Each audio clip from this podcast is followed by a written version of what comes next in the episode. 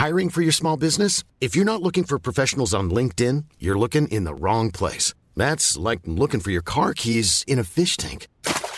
LinkedIn helps you hire professionals you can't find anywhere else, even those who aren't actively searching for a new job but might be open to the perfect role. In a given month, over 70% of LinkedIn users don't even visit other leading job sites. So start looking in the right place. With LinkedIn, you can hire professionals like a professional. Post your free job on linkedin.com slash people today. Everyone knows therapy is great for solving problems. But getting therapy has its own problems too. Like finding the right therapist, fitting into their schedule, and of course, the cost. Well, BetterHelp can solve those problems. It's totally online and built around your schedule. It's surprisingly affordable too.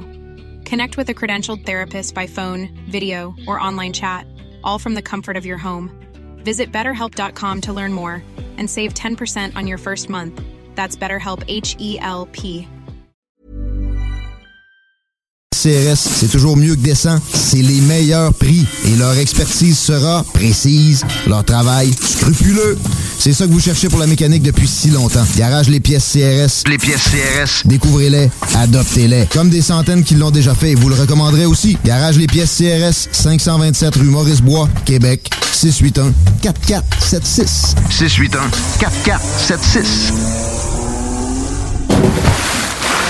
681 4476. Piscine et Spa Binière Québec, c'est bien approvisionné, c'est clair. Suite à la forte demande reçue l'an dernier, nous avons ouvert une deuxième succursale à Québec. Nous sommes prêts et nos prix demeurent exceptionnels. Venez nous rencontrer et réservez votre été. Piscine et Spa Binière Québec, une entreprise familiale maître piscinier, c'est la place pour la baignade, c'est clair. Mentionnez la radio de Lévis et gagnez un cadeau. Tardez pas pour vous gâter, c'est là le temps.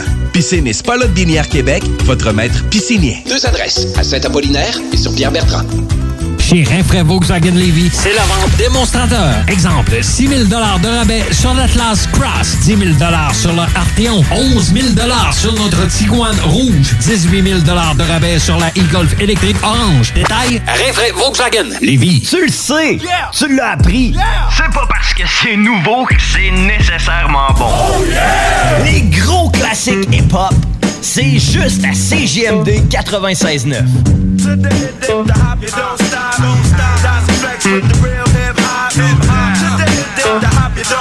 CJMD 96.9 FM. Avertissement. Cette émission a pour but de porter l'auditoire à réflexion. C'est pourquoi la direction de la station souhaite vous rappeler que chaque affirmation mérite réflexion. Il ne faut rien prendre comme vérité simplement parce que c'est dit, car tout ceci demeure des théories ou la perception de chacun. Nous vous recommandons de garder un esprit critique et sceptique sur ce que vous entendez ici comme ailleurs. Bonne écoute, bonne réflexion. Bienvenue dans la zone.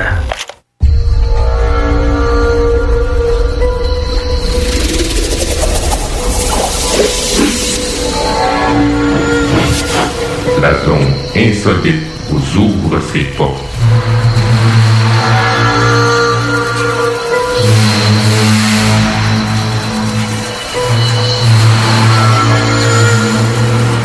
Prenons maintenant possession des ondes.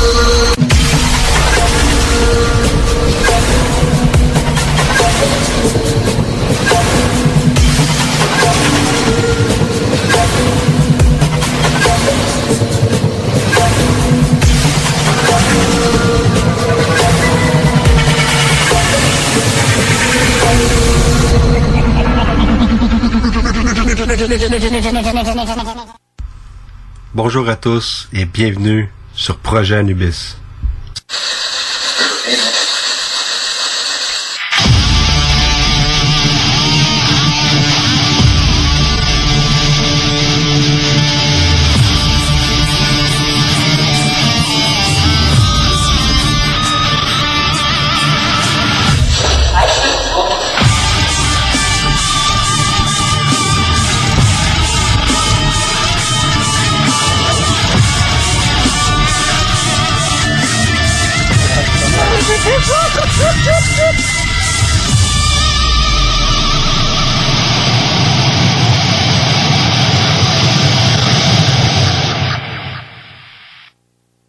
He came, he opened the door, and he was screaming, "Come on, help me! Somebody shot my mother and father!" And everyone ran out of the bar, and that was it. They all took go? off. No, I had to stay. I was tending more. They all jumped in his car and took off. salut tout le monde. J'espère que vous allez bien. Euh, toujours pareil, hein?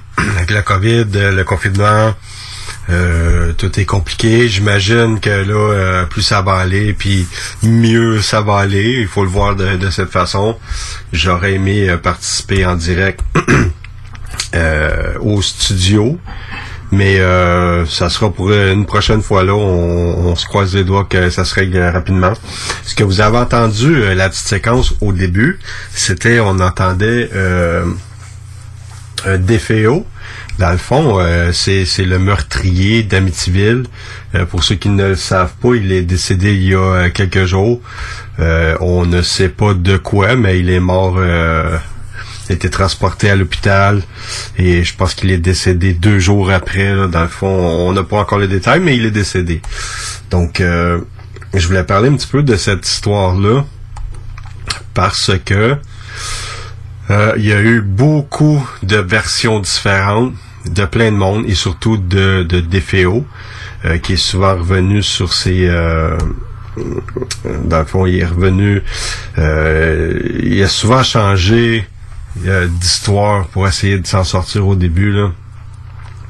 Et euh, à un certain moment donné, ben là, euh, c'était son avocat qui a dit ben là, mon, mon client euh, a peut-être euh, été victime euh, d'un démon ou d'une possession, et c'est un peu là que tout aurait commencé. faut savoir qu'il y a un an ou deux, euh, Defeo avait rencontré pour une dernière fois un journaliste et il a dit, il aurait affirmé à la journaliste, j'aurais aimé trouver cette, euh, cette séquence-là, mais il aurait affirmé à cette journaliste-là que il n'y avait ni fantôme et ni démon à la maison d'Amityville. Et euh, il a dit que la vraie histoire, personne ne l'a entendue. Donc, il avait tellement raconté d'histoires différentes que rendu là, est-ce qu'il était prêt à raconter la vraie histoire? Euh, mais là, il est trop tard, on ne saura jamais, il est décédé. Donc, ce qui est euh, intéressant autour de, de toute cette histoire-là, qu'on en parle encore beaucoup aujourd'hui, et surtout que la maison est encore debout, là, euh, faut savoir que lui, c'était quelqu'un de turbulent, c'était un petit criminel. Euh, il a fait plusieurs séjours en prison. Et euh, ce qui avait ressorti, c'est que lui aurait assassiné toute sa famille euh, parce qu'il y avait euh, une assurance vie et en tuant, dans le fond, toute sa famille, c'est lui qui héritait euh, de la fortune de la famille. Donc, est-ce que c'est c'est c'est une possibilité? Il y aurait du monde, un policier à un moment donné qui a entendu son grand-père lui dire tu vas prendre tout sur tes épaules. Donc, est-ce que on sait que ses parents, ses, ses- ses grands-parents avaient des liens avec euh, la mafia C'est quelque chose qui avait sorti à l'époque. Donc, est-ce qu'il a été obligé de dire que c'était lui? On ne sait pas encore, mais il y a tellement d'années qui a passé et puis en plus, ça a été, euh, il y a- il y, a tellement eu d'histoires différentes. Donc, il y a six personnes qui ont été tuées en 1974. Euh, ça peut être lui comme c'est peut-être pas lui non plus, mais tout semble le pointer du doigt. Pourquoi que j'en parle dans, l'émission, euh, dans une émission paranormale, c'est que euh, Defeo a tué six membres de sa famille, donc aurait tiré au minimum un coup de feu par personne. Et il aurait utilisé euh, une carabine à levier. Euh, le modèle, c'est une Marlin 336. J'ai regardé euh, sur plusieurs sites là, et c'est ce modèle-là qui revient. Et euh, j'ai lu aussi que c'est euh, cette carabine-là, ce fusil-là, fait extrêmement, fait beaucoup de bruit. Et ce qui est spécial dans l'histoire, c'est qu'il n'y a aucun voisin qui a entendu aucun coup de feu. Puis il y a des maisons autour. Encore aujourd'hui, vous pouvez aller sur euh, Google, Google Art et euh, aller voir ce que ça a l'air. C'est sûr qu'il y a peut-être des constructions qui ont été euh, euh, enlevées et ajoutées, là, mais vous allez comprendre que c'est quand même un secteur où il y a des voisins proches. Donc, il y a personne qui a rien entendu. Fait que ça, c'est quand même assez spécial. De plus, on dirait même que la famille a rien entendu non plus. Les corps de la façon qu'ils ont été trouvés, c'est qu'ils ont été tués dans leur sommeil. La question est comment ça se fait que le premier coup de feu, le deuxième coup de feu, troisième, etc., comment ça se fait que les autres membres de la famille ont pas essayé euh, de se cacher ou de, de, de, de sauver, je sais pas. Mais ça, c'est une histoire qui est revenue souvent au fil du temps et il n'y a aucune explication. Aucune, aucune. Donc là, euh, l'avocat, quand il avait émis euh, la possibilité que Defeo aurait été possédé du diable, ben là, euh, ils ont embarqué dans le jeu et effectivement, il a raconté des histoires euh, que vous pouvez trouver sur Internet, sur YouTube. C'est quand même intéressant, malgré que c'est une histoire tragique. Là. Et ben, par la suite, euh, on sait ce qui est arrivé. Il y a eu euh, un livre qui est sorti. Et ben ensuite de ça, il y a des films qui ont suivi. Il y en a eu plusieurs, même aller jusqu'à dernièrement. Il y en a eu quelques-uns de faits.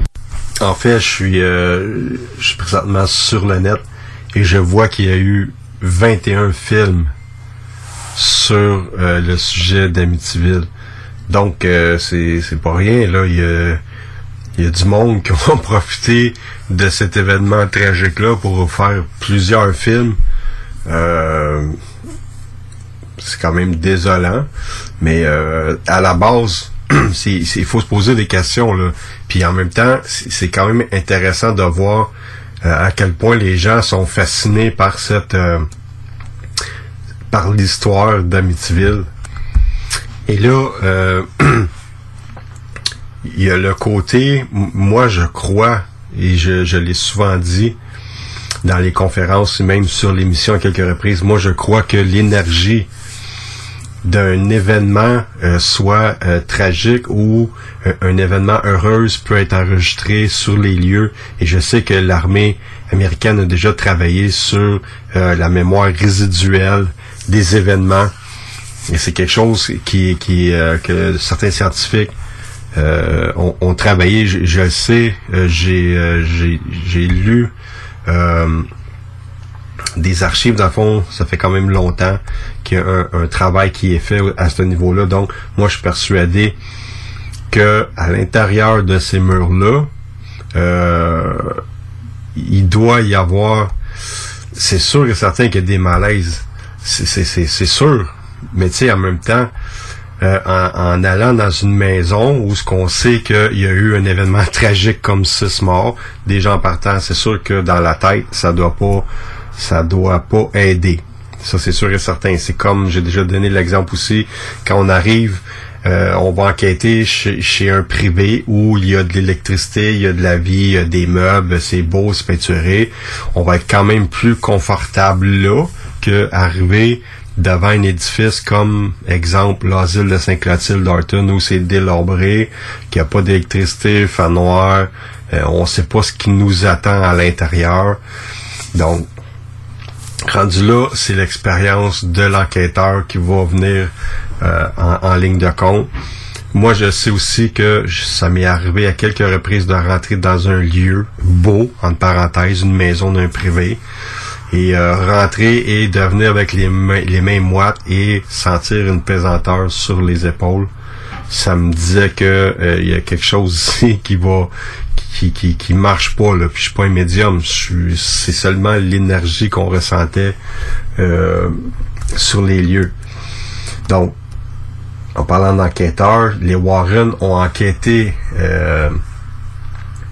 à la maison d'Amityville et euh, Lorraine avait dit que c'était la pire place dans laquelle elle avait eu à, faire une enquête avec euh, son époux à l'époque. Et cette enquête-là, dans le fond, avait été faite après euh, le départ de Georges Lutz euh, et sa famille. C'était les deuxièmes occupants. Dans le fond, c'est eux qui avaient acheté la maison après le drame euh, après la tragédie d'Amityville. Donc, Georges Lutz, eux, avec sa famille, avait resté là 28 jours et était parti en laissant tous les meubles. Et avait demandé euh, au couple Warren d'aller faire euh, une enquête. Bon, si on, sait là qu'il y a beaucoup de monde qui ont, qui ont parlé contre les Warren en disant que ils ont profité de la situation pour se faire un, coup de pub, euh, que c'est du charlatanisme et blablabla. Mais si je compare à, à cette époque, à aujourd'hui, a encore du monde euh, qui, qui, qui vont ridiculiser un peu le paranormal.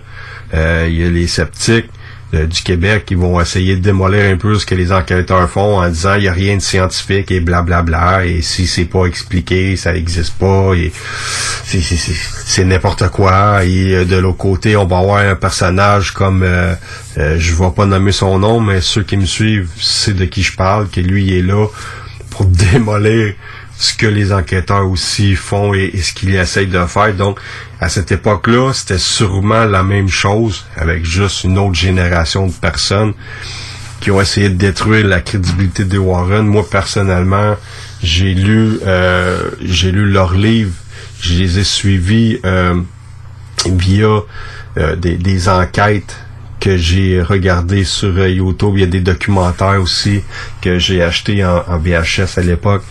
Et vraiment, moi, c'est, euh, j'ai, je suis tombé un passionné d'eux autres dans le fond là. Donc, DeFeo est décédé. c'est la fin de, d'une histoire. En 75, il a été euh, condamné à 6 fois 25 ans, donc c'était, c'était fini pour lui. Ce qui m'attriste un petit peu, c'est que j'en ai parlé euh, hier ou avant-hier sur euh, ma page Facebook, sur ma page personnelle. Il y a encore quelqu'un qui va profiter de la situation pour sortir. Et souvenez-vous de ce que je vous dis à ce moment-là. C'est sûr qu'un producteur quelque part qui va avoir une idée de génie pour euh, utiliser la mort de Defio pour faire un nouveau film d'horreur en rapport avec Amityville. C'est certain. Donc, je parlais des Warren. Euh, moi, j'aimerais savoir ce que vous pensez, dans le fond, euh, du film, des films, La Conjuration, qui parlait un peu de la vie euh, des Warren. C'est clair, c'est sûr et certain que là, c'est tiré par les cheveux. Et là, c'est les effets spéciaux à finir, etc. C'est, faut, faut pas s'attendre que les Warren ont vécu des choses comme ça. Là, aujourd'hui, on parle, on, met les effets spéciaux, etc. pour vendre un produit, pour que les gens euh, soient fascinés et, euh, dans le fond, attirer les gens qui tripent paranormal. Ce que moi j'aime dans ça, c'est que c'est tiré sur des histoires vraies. Euh, et que on a quand même c'est quand même euh, un héritage que les Warren laissent au travers de ces films-là. Euh, c'est intéressant. Et je sais que, ben, d'après moi, il va y en avoir encore plusieurs. Je sais qu'ils travaillent sur un, autre qui devrait sortir. Je, je sais pas, il devait peut-être déjà être sorti, mais à cause de la COVID, ça a été euh, retardé. Mais moi, je trouve ça super intéressant. Je tripe. Puis en plus, les deux acteurs qui ont choisi font une super job. La seule chose que je trouve un petit peu drôle, bizarre un peu, c'est que l'acteur qui est euh, dans ça, euh, lui qui fait Warren, ben c'est le même acteur qui joue dans Insidious. Euh, je sais pas si vous connaissez aussi, c'est super bon là, j'aime les deux. Mais c'était au début, je trouvais ça un petit peu mélangeant qu'il ait pris le même acteur pour faire deux rôles dans un dans, dans des films qui sont similaires. Donc peut-être parce qu'il fait bien, oui, il fait super bien, mais moi personnellement, j'aurais pas pris le même personnage pour faire un autre film euh, du genre Insidious. Donc, euh, sur ma page, je vais, euh, je vais poser la question cet après-midi. J'aimerais ça avoir votre opinion sur Rapport Paranormal et sur la page euh, de, de la radio aussi. je pense que ça va être partagé. Donc, qu'est-ce que vous pensez, vous autres, des films de la conjuration qui parlent des Warren? Je veux avoir votre opinion. Puis en même temps, sur quel sujet, parce qu'ils ont des dizaines et des dizaines de dossiers euh, paranormaux euh, d'enquêtes qu'ils ont fait.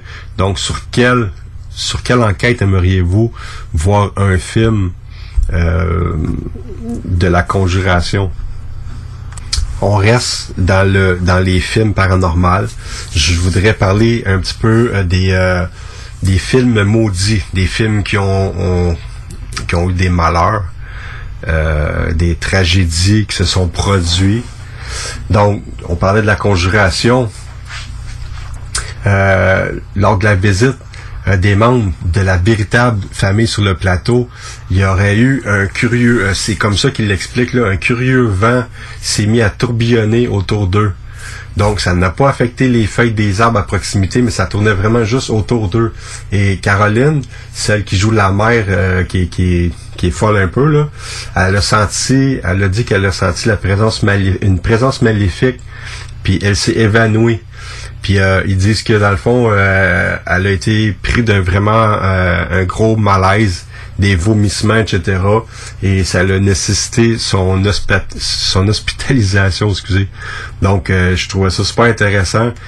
Puis c'est à se poser des questions. Est-ce que euh, des, des des situations comme ça créées dans le fond euh, sur un plateau de tournage peut comment je pourrais dire ça réveiller des choses de l'énergie autour? J'ai- ça fait un bon moment que je me pose cette question-là. Puis il y aurait peut-être des, expériences à faire avec euh, Jean-Louis puis Dom, éventuellement. J'ai lu aussi euh, sur le film de Rose. C'est l'histoire d'une personne qui aurait été possédée puis qui est décédée dans les années 76 après euh, un exorcisme. Dans le fond, elle, pendant le tournage, quand elle était chez elle, son réveil matin s'allumait tout seul ou son radio s'allumait tout seul pendant la nuit. Et euh, c'était toujours des musiques comme euh, I'm Alive euh, des paroles lugubres des des des, des ça ça donnait peut-être comme ça c'était peut-être des coïncidences mais c'était souvent des, des, des chansons de, de Pearl Jam ou quelque chose comme ça des groupes semblables euh, à live tu sais fait que c'est encore là, c'était peut-être des coïncidences, mais euh, avouez que c'est quand même euh, c'est quand même étrange. Et là, tout ce que je vous parle là, c'est accessible sur le net. Vous avez juste à écrire euh, film film maudit et vous allez avoir plein d'affaires qui vont vous euh, arriver. Puis même les documentaires sur YouTube aussi, moi je vous suggérerais ça là. Ça parle de, de Poltergeist et plein d'autres films là. Puis euh, je pense que vous allez vraiment aimer ça. Saviez-vous que sur le plateau de tournage du film L'Exorciste, il y avait un, véritable prêtre qui était là, un prêtre qui était euh, spécialisé, on va dire en parenthèse, sur les exorcismes, parce que durant le tournage, mais là j'ai pas les noms, mais je suis certain que si je fouille un peu, on pourrait trouver ça. Il y aurait eu des décès euh, de certains euh, acteurs, si on veut, et même des membres de l'équipe de tournage. Euh, beaucoup d'accidents étranges et même à un certain moment donné, il y a un incendie. Il n'arrive pas à expliquer comment ça s'est produit, mais il y a un incendie qui s'est déclaré sur le plateau de tournage. Donc, euh, c'est- ça leur a endommagé une bonne partie des décors, puis il a fallu, le, film a été retardé à cause de ça, il a fallu qu'il euh, euh, ce qu'il y avait dans le fond, il fallait que ça soit semblable à qu'est-ce qu'il y avait au départ dans le film. Un autre film aussi, euh, tantôt j'ai parlé du film Poltergeist. Euh, quand on, regarde ça sur le net, ça serait le film le plus maudit de tous les films maudits, là, on va le dire de même. Euh, lui, sur la trilogie, durant les tournages, il y aurait eu neuf personnes décédées euh, de diverses façons. Là. Euh, il y en aurait une même qui aurait été assassinée là, par son conjoint ou son amant. Donc c'est vraiment tragique. Encore là, on peut dire que c'est des coïncidences, mais on n'entend pas des histoires comme ça sur des films euh, d'amour ou euh, vous comprenez ce que je veux dire là? L'énergie, ça vient dire ce que je disais tantôt, est très différente sur un plateau de tournage quand on fait euh, des choses paranormales, des films d'horreur, etc. Donc on lit souvent des histoires comme celles que je suis en train de vous raconter. Puis sur presque toutes les histoires que je, vais, je vous ai racontées sur les divers films, il y a souvent les mêmes des mêmes trucs qui reviennent, des incendies qui ont été déclarés euh, mystérieusement, qui se sont produits comme ça sans raison, des ampoules euh, qui explosaient sans aucune raison aussi. Là, il y en a qui vont dire ouais, ça se peut une surcharge d'électricité en rapport avec un ventilateur ou, trop de, trucs produits euh, connectés sur une même prise. Oui, ça se peut aussi là. Donc, en continuant sur euh, sur les malheurs, euh, vous vous rappelez euh, de la chanteuse, euh, je sais pas, je vais bien le prononcer, là, Alaya. Euh, dans le fond, le film qu'elle a joué dedans, La Reine des Données, tout le monde a vu ça. Là. C'est un film, c'est c'est La Reine des Vampires, dans le fond. là. Et dans le fond, quelques jours après ce tournage-là, qui a aussi eu des choses inexplicables sur le plateau, ben elle est décédée euh, d'un accident d'avion, si je me trompe pas, là. C'est, elle, est morte quelques jours après. Donc, coïncidence? On va se le dire, on le sait pas. fait on a beau aimer les films d'horreur, les films sur le paranormal, il y aura jamais la même énergie, selon moi, sur ces plateaux-là que sur les plateaux où il y aura euh, des comédies ou euh, des, des- choses moins intenses qui vont être en train de tourner. Je serais curieux de savoir si Tarantino a déjà vécu des choses spéciales, moi, sur ces plateaux de tournage. Quand même des films assez euh, souvent violents, là. Donc, euh, la façon que lui tourne, je sais pas. Ça serait peut-être intéressant d'essayer d'aller fouiller dans le dans le passé de ses films à lui, là. Donc voilà, on va aller à une courte pause et on se retrouve tout de suite après.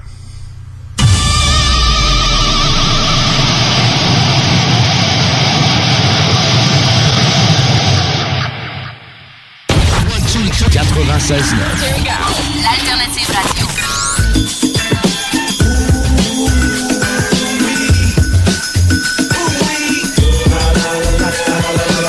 The Alternative Radio Station 96.9. Hey Marcus, on fait un jeu, OK? Hey, wow, du gros fun. On joue à Dis-moi quelque chose qu'il n'y a pas au dépanneur Lisette. Vas-y. Ben déjà, en partant, je te dirais que ça serait plus facile de dire qu'est-ce qu'il y a au dépanneur Lisette, comme des produits congelés, des bières de microbrasserie, des charcuteries, plein de produits locaux et même des certificats cadeaux que tu peux mettre le montant que tu veux. Ouais, c'est vrai qu'il y a pas mal d'affaires au dépanneur Lisette. 354 Avenue des Ruisseaux, à Pintendre. Allez le voir par vous-même. Groupe DBL est le spécialiste en toiture, portes, fenêtres et rénovation à Québec. Prenez rendez-vous avec un de nos spécialistes pour évaluer vos projets. Notre équipe cumule plus de 40 ans d'expérience et c'est avec fierté que nous la mettons à votre disposition afin de répondre à tous vos besoins, notamment en matière de recouvrement et de réfection de toiture. Groupe DBL, complice de vos meilleurs projets à Québec. Situé au 791 boulevard Pierre-Bertrand. Estimation gratuite. 88 681 25 22. GroupeDBL.com. Chaque jour, le Journal de Lévis vous informe de ce qui se passe chez vous, que ce soit dans votre quartier, votre arrondissement et votre ville. Vous pouvez lire les dernières nouvelles touchant Lévis ainsi que les municipalités situées à proximité dans notre édition papier. Disponible chaque semaine dans le Publisac, sur notre site web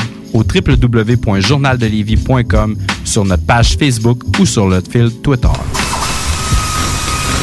Lévi Carrier Pneumécanique, comme on est un service essentiel, on croit être bien placé pour savoir ce qui est essentiel ou pas essentiel. Puis l'entretien préventif, on pense que c'est essentiel. Parce que tu veux surtout pas tomber en panne à 7h45, chez Lévi Carrier jusqu'au 1er avril, on offre le financement à 0% sur tous les entretiens préventifs ou les réparations. Tous les détails et conditions sur lévicarrier.com. À la maternelle 4 ans, les petits succès préparent les grands. Pour Zoé, c'est retrouver elle-même son casier. Sans l'aide de Madame Léa. Pour Luca, c'est réussir à dire cadeau plutôt que gâteau, avec l'aide de son enseignante ou une spécialiste. Et pour Félix, c'est construire le plus haut château. Et non, ce chien roulette. Et s'exprimer avec fierté. À la maternelle 4 ans, les enfants développent leur plein potentiel tout en s'amusant.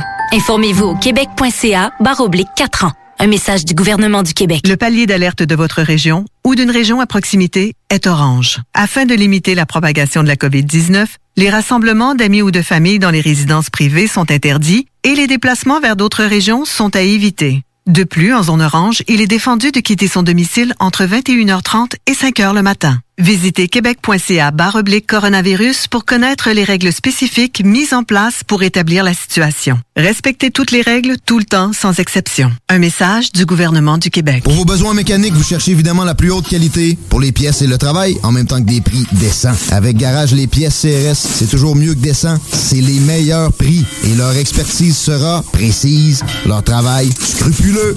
C'est ça que vous cherchez pour la mécanique depuis si longtemps. Garage les pièces CRS. Les pièces CRS. Découvrez-les, adoptez-les. Comme des centaines qui l'ont déjà fait, vous le recommanderez aussi. Garage les pièces CRS, 527 rue Maurice-Bois, Québec, 681 4476. 681 4476.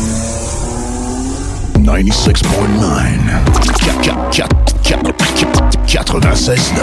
Avertissement. Cette émission a pour but de porter l'auditoire à réflexion. C'est pourquoi la direction de la station souhaite vous rappeler que chaque affirmation mérite réflexion. Il ne faut rien prendre comme vérité simplement parce que c'est dit, car tout ceci demeure des théories ou la perception de chacun. Nous vous recommandons de garder un esprit critique et sceptique sur ce que vous entendez ici comme ailleurs. Bonne écoute, bonne réflexion. Bienvenue dans la zone.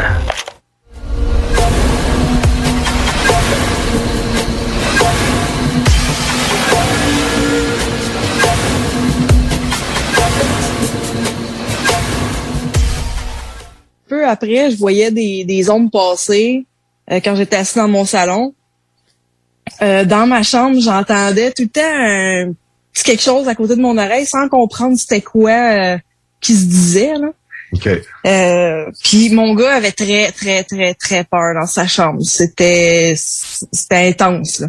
Mais j'avais l'impression que quelqu'un me regardait d'en bas. Quand que je passais, là, à un moment donné, je voulais juste baisser les yeux. J'avais vraiment l'impression que quelqu'un me regardait. Puis c'était malaisant. Là. C'était juste pas, vraiment pas le fun. De retour de la pause. Ce que vous venez d'entendre, c'est euh, une petite séquence euh, d'une entrevue que j'ai eue avec euh, Mélanie. C'est une des, euh, des personnes chez qui on est allé faire euh, une enquête euh, à savoir si elle vivait des choses inexplicables chez eux. Ça s'est passé euh, l'an passé, euh, même il y a deux ans, fin 2019, je me trompe pas.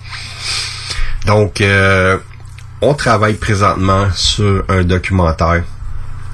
Mélanie fait partie d'une des quatre personnes chez qui on a enquêté. Le documentaire s'appelle Vivre dans une maison hantée. Donc, j'en ai pour plusieurs semaines, voire plusieurs mois. Les entrevues sont faites. Maintenant, euh, ces, ces- ces entrevues-là ont été faites avec des personnes chez qui nous, on a fait des enquêtes. C'est un peu comme Aftershock de Ghost Adventure, chez qui lui a fait des enquêtes et il veut savoir comment ça va par la suite. C'est exactement euh, la même chose nous. Euh, maintenant, on est rendu euh, à l'étape de on aimerait entendre des histoires euh, de, personnes qui ont vécu des phénomènes inexplicables dans leur maison. Donc, euh, si vous n'êtes pas à l'aise de faire ça sur vidéo, parce qu'on enregistre à cause de la COVID, on peut pas se déplacer là, mais c'est fait via Zoom. Donc, ça se fait super bien, ça prend quelques minutes. Donc, on passe 10 minutes soit sur Zoom si vous êtes à l'aise qu'on voit votre visage ou soit euh, sur Zoom aussi mais juste en audio.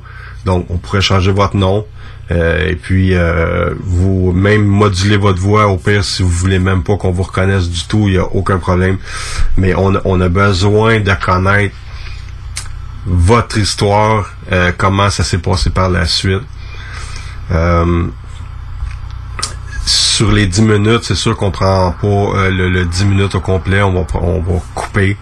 On veut vraiment donner la chance à, plus, à plusieurs personnes de partager parce que le but de ce documentaire-là, c'est vraiment euh, de, de parce que j'en ai j'en ai déjà parlé dans le passé. Il y a beaucoup de monde qui nous suit via notre page.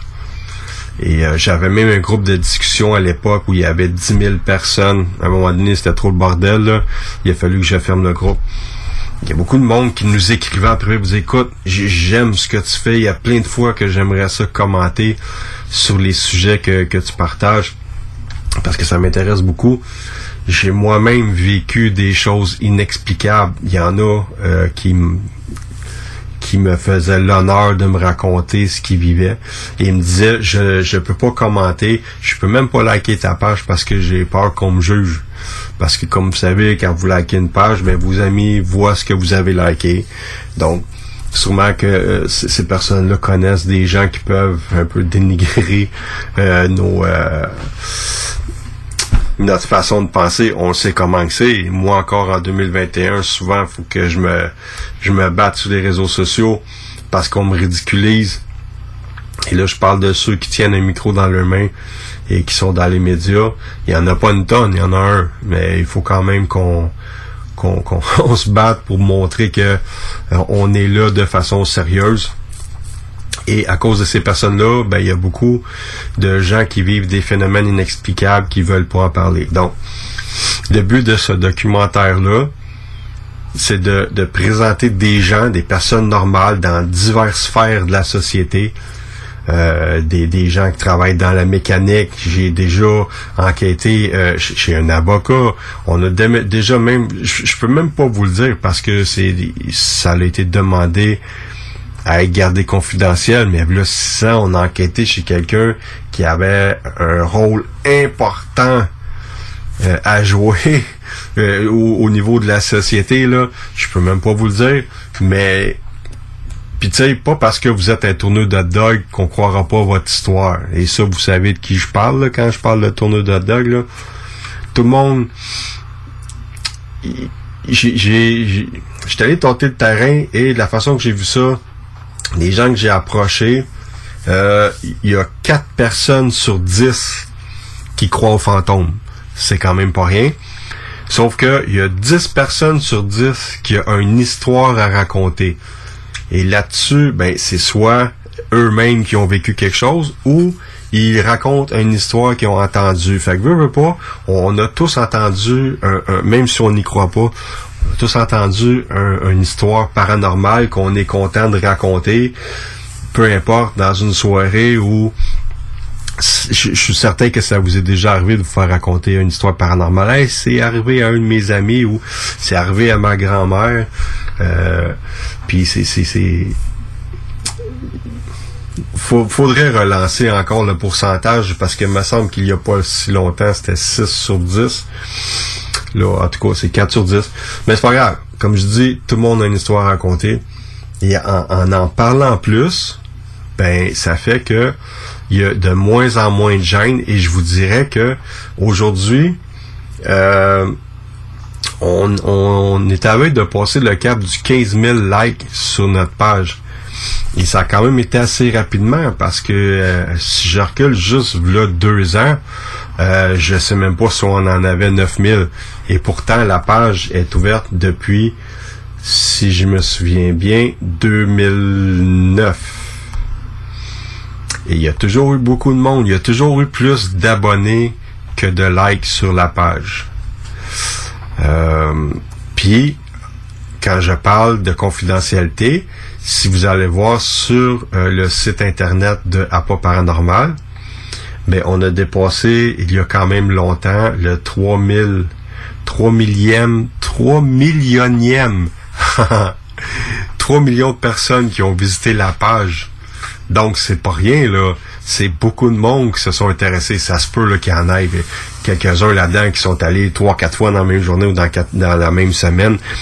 Mais ça fait en sorte que 3 millions de fois a des personnes qui ont cliqué sur la page et qui ont visité presque tous les liens euh, sur euh, le site internet.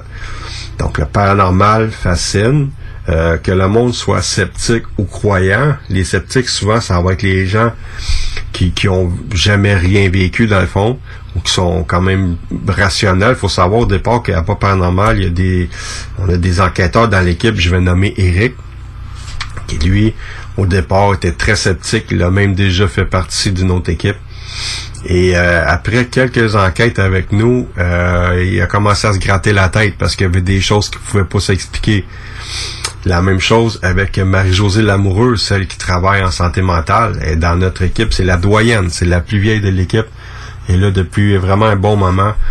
Et elle aussi, je vais vous donner l'exemple de Rivière-la-Guerre. Quand elle est venue avec nous, euh, elle se grattait la tête elle aussi, puis elle, elle- était à un moment donné, on l'entend dans une des vidéos, j'ai de la misère à respirer, j'essaie de me contenir, mais là je suis plus capable, là, j'ai parce qu'on entendait un bébé pleurer en haut, on entendait des euh, quelqu'un qui marchait. Sur la Ghost Box, on avait beaucoup de réponses. Et en passant, vu que je parle euh, de Rivière-la-Guerre, il va y avoir un article qui va être fait au journal Saint-François, euh, dans le coin de, de Valleyfield sur euh, la grosse enquête qu'on avait fait là. Ça c'est une parenthèse. Donc, je reviens euh, sur euh, le documentaire. Donc, euh, on veut parler de plein de choses aussi autour. Moi, je, veux que ça dure au moins deux heures. Je veux toucher à plein de sujets, mais le gros du documentaire, ça va être, c'est pas mis sur l'emphase de notre équipe, c'est mis sur l'emphase des gens euh, chez qui on a enquêté et des personnes aussi qui ont vécu des phénomènes inexplicables. Donc, s'il vous plaît, soyez pas gênés. Vous, pouvez nous le dire en partant. Moi, ça me dérange pas, euh, sauf je veux pas qu'on voit mon visage. Euh, vous changerez mon nom, peu importe. Donc, si ça vous intéresse de participer, euh, l'enregistrement va être fait d'ici 30 jours. Donc, on va se céduler euh, via Facebook une journée. Euh, vous allez devoir avoir Zoom. C'est facile à télécharger. Au pire, je vous dirai comment, là. Et on se cédule une journée, une heure. Et on fait ça ensemble. J'ai une série de questions. Et je vais enregistrer votre expérience. Par la suite, ben là, euh, quand que ça va être prêt, je vais, je vais tenir tout le monde au courant. Et le documentaire, je, je sais pas encore comment il va être diffusé où. Euh, probablement, ça va être sur YouTube. Je m'attends pas à faire euh, d'argent avec ça. Je veux vraiment faire quelque chose d'intéressant pour ceux qui sont intéressés. Et juste le fait de, de quand je reparlais, parce qu'il y a des personnes là-dedans chez qui l'enquête datait de, de il y a plus de six ans, euh, même 7, 8 ans même. Puis je trouvais ça super intéressant de reparler à ces personnes-là qui se souvenaient de tout en détail. Il y, en a une là-dedans, je vais vendre un punch, mais c'est Caroline Cohen. Euh, on avait fait aussi un article sur l'enquête qu'on avait fait chez elle à Ville-Saint-Laurent. Et pendant qu'on se parlait, elle me disait Hey, tu te souviens-tu d'un événement qui s'est passé quand t'es venu enquêter chez nous la deuxième fois? Puis là, j'étais pas certain parce que c'était tellement arrivé, il y avait tellement arrivé de choses. Elle dit les araignées. Ah ouais. Puis là, dans le fond, ce qui est arrivé, je vais vous le raconter. On s'installe sur euh, la table, on rouvre la valise, on commence à préparer le- les équipements. Je teste les équipements, Ghostbox, les détecteurs de champs électromagnétiques, statiques. Et là, on voit une araignée, deux araignées, trois, quatre, cinq, six. Puis là, on se lève les yeux. Il y avait plein d'araignées au plafond qui descendaient. On est arrivé, il y avait rien là. euh, tu c'est quand même, c'est une belle maison, c'est propre. Et là, il y avait des araignées partout. On capotait, là. Moi, ça me dérange pas, mais le monde autour de moi était comme, hey, euh, c'est quoi qui se passe, site, là?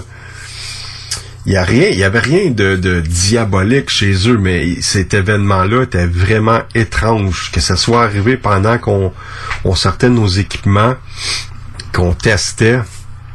Et chez, Caroline, ce qui était vraiment super intéressant, c'est ce qu'elle avait vécu quand elle était jeune. Je vais pas vous vendre toute la punch, là, mais quand elle était jeune, elle, avait vécu quelque chose dans la maison. Euh, et aussi, ce que j'ai aimé, moi, de cette enquête-là, c'est que c'est sûr, c'est un drame. Elle a perdu son grand-père et sa grand-mère. Ses grands-parents habitaient à l'étage en haut. Et euh, si je me souviens bien, le décès de son grand-père remontait à 1987. Sa grand-mère est morte beaucoup plus tard. Dans le fond, l'année où ce que moi j'ai eu la permission d'aller enquêter, est morte cette année-là. Peut-être je me trompe, je veux pas dire n'importe quoi, mais est morte entre 2002 ou 2006. Et ce qui était de particulier, c'est que la chambre de ce monsieur-là, de son grand-père, n'avait pas été touchée depuis 1987. Donc, tu rouvrais la porte et tu rentrais dans un autre, dans un espace-temps. Tu retombais en 87. Tout était placé comme c'était. Quand lui est décédé, il n'y a rien qui a été touché. tapisserie, peinture, le lit fait, les lunettes, le porte-dentier, le porte-pipe, tout était à sa place comme lui, comme quand lui est décédé en 87. L'énergie était très spéciale. Euh, je me souviens, malheureusement, ces séquences-là ont, ont été perdues à cause d'un disque dur endommagé. Comme ça date quand même un peu là. Mais on avait filmé euh, la façon que la caméra était placée, on filmait le coin de la chambre, mais la caméra captait un petit peu le miroir du meuble à, à- à notre gauche.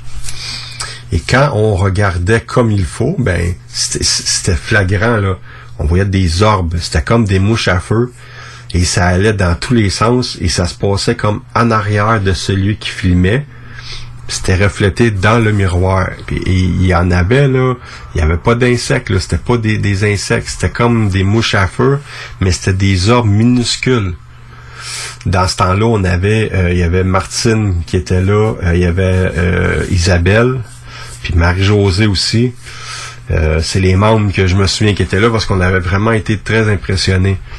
Donc, c'est ce genre d'histoire-là que je veux que vous me racontiez. C'est sûr que, sans être méchant, euh, je vais, je vais prendre tout ce que vous allez me donner et ça se peut que ça va être juste une petite partie de votre histoire parce que j'ai quelqu'un qui m'a fait 30 minutes. Il y en avait là, mais sur les 30 minutes là, je vais prendre comme 4-5 minutes.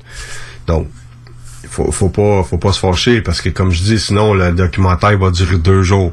Pas de trouble avec ça mais deux jours de documentaire je suis pas certain que le monde va le regarder là tu sais. Fait que c'est ça que, que je veux entendre de vous euh, puis euh, même en plus de ça, si vous avez des images, si vous avez capté des photos, regarde en, en telle année, regarde ce que j'ai capté. Ça aussi, ça m'intéresse beaucoup. Vous pouvez introduire ça dans le dans le documentaire avec votre euh, avec un texte ou peu importe en audio. On, on veut euh, vous entendre. Donc euh, je suis vraiment fier, je suis content parce que le documentaire avance quand même vraiment bien. J'ai Jean-Louis euh, qui euh, qui m'assiste euh, dans ce projet-là. Euh, il m'a fait un, un teaser parce que, comme j'ai expliqué un petit peu tantôt, le documentaire va être fait en plusieurs parties. Et il y a une partie dans le fond qui va être dédiée, euh, ça va sûrement être vers la fin là, euh, à l'évolution de pas paranormal au travers euh, des médias, de ce que les médias ont fait pour nous, dans le fond, nous ont aidé à se faire connaître. Et s'ils ont fait ça, c'est parce qu'il y avait une raison. Euh, quand on a fait des enquêtes où euh, on a capté des choses intéressantes, ben, il y a toujours eu un journaliste ou euh, quelqu'un de la radio ou de la télévision qui a fait Hey euh, Pat, j'aimerais ça te recevoir sur le plateau ou en studio, j'aimerais ça qu'on jase de ce que tu as capté. Et ben ça l'a amené à, à souvent des, des très très bonnes entrevues, des chroniques, des magazines, des journaux, etc. Donc euh, ça, ça va être un petit peu ça. euh, l'ascension de pas paranormal. Tu sais, souvent en même temps, euh, pas paranormal, c'est moi puis ma femme qui avait trouvé le nom au tout début, là, en 2006, avant qu'on commence, là. Et combien de fois j'ai voulu changer de nom parce que je trouvais ça, à un moment donné, comme trop long. À pas, le monde comprenne pas. Ça veut rien dire. À un moment donné, là, après ça, j'ai dit, ouais, mais l'APA, ça veut dire Activité Paranormale Projet Anubis. Je veux pas tout écrire ça. Le monde, ils vont trouver ça trop long. C'était un diminutif. Fait que j'ai souvent voulu changer le nom. L'appeler juste Projet Anubis ou euh, quelque chose comme ça, mais mais finalement, ce nom-là est, est- est- comment je dirais ça, est gravé sur le net. Si vous tapez Apa Paranormal, vous allez tomber sur les 30 premières pages du net. Il y a, il y a plein d'articles, de vidéos, d'audio, euh, des, des, des, des vidéos sur YouTube, on est rendu, je pensais pas qu'on en avait autant. Je disais toujours, on en a 200 quelques, mais on est rendu à 320 vidéos sur YouTube. C'est pas rien, là. Puis là-dessus, il y a des émissions qu'on a fait à Canal D, à Canal Z, euh, Artefact, euh, euh, Radio-Canada, TVA. Donc, je suis quand même très fier. Puis, tu sais, je vais le redire, là. À pas paranormal, ça a toujours été une équipe, puis c'est au travers les gens qui en ont fait partie que c'est devenu ce que c'est aujourd'hui. Je suis pas certain que moi je serais encore là si j'aurais pas eu toute l'aide que j'ai eue. Faut savoir qu'à un certain moment donné, on avait 18 personnes dans l'équipe. Et là, je vais vous rassurer, là, il n'y avait pas 18 enquêteurs, mais il y avait des recherchistes, des relationnistes.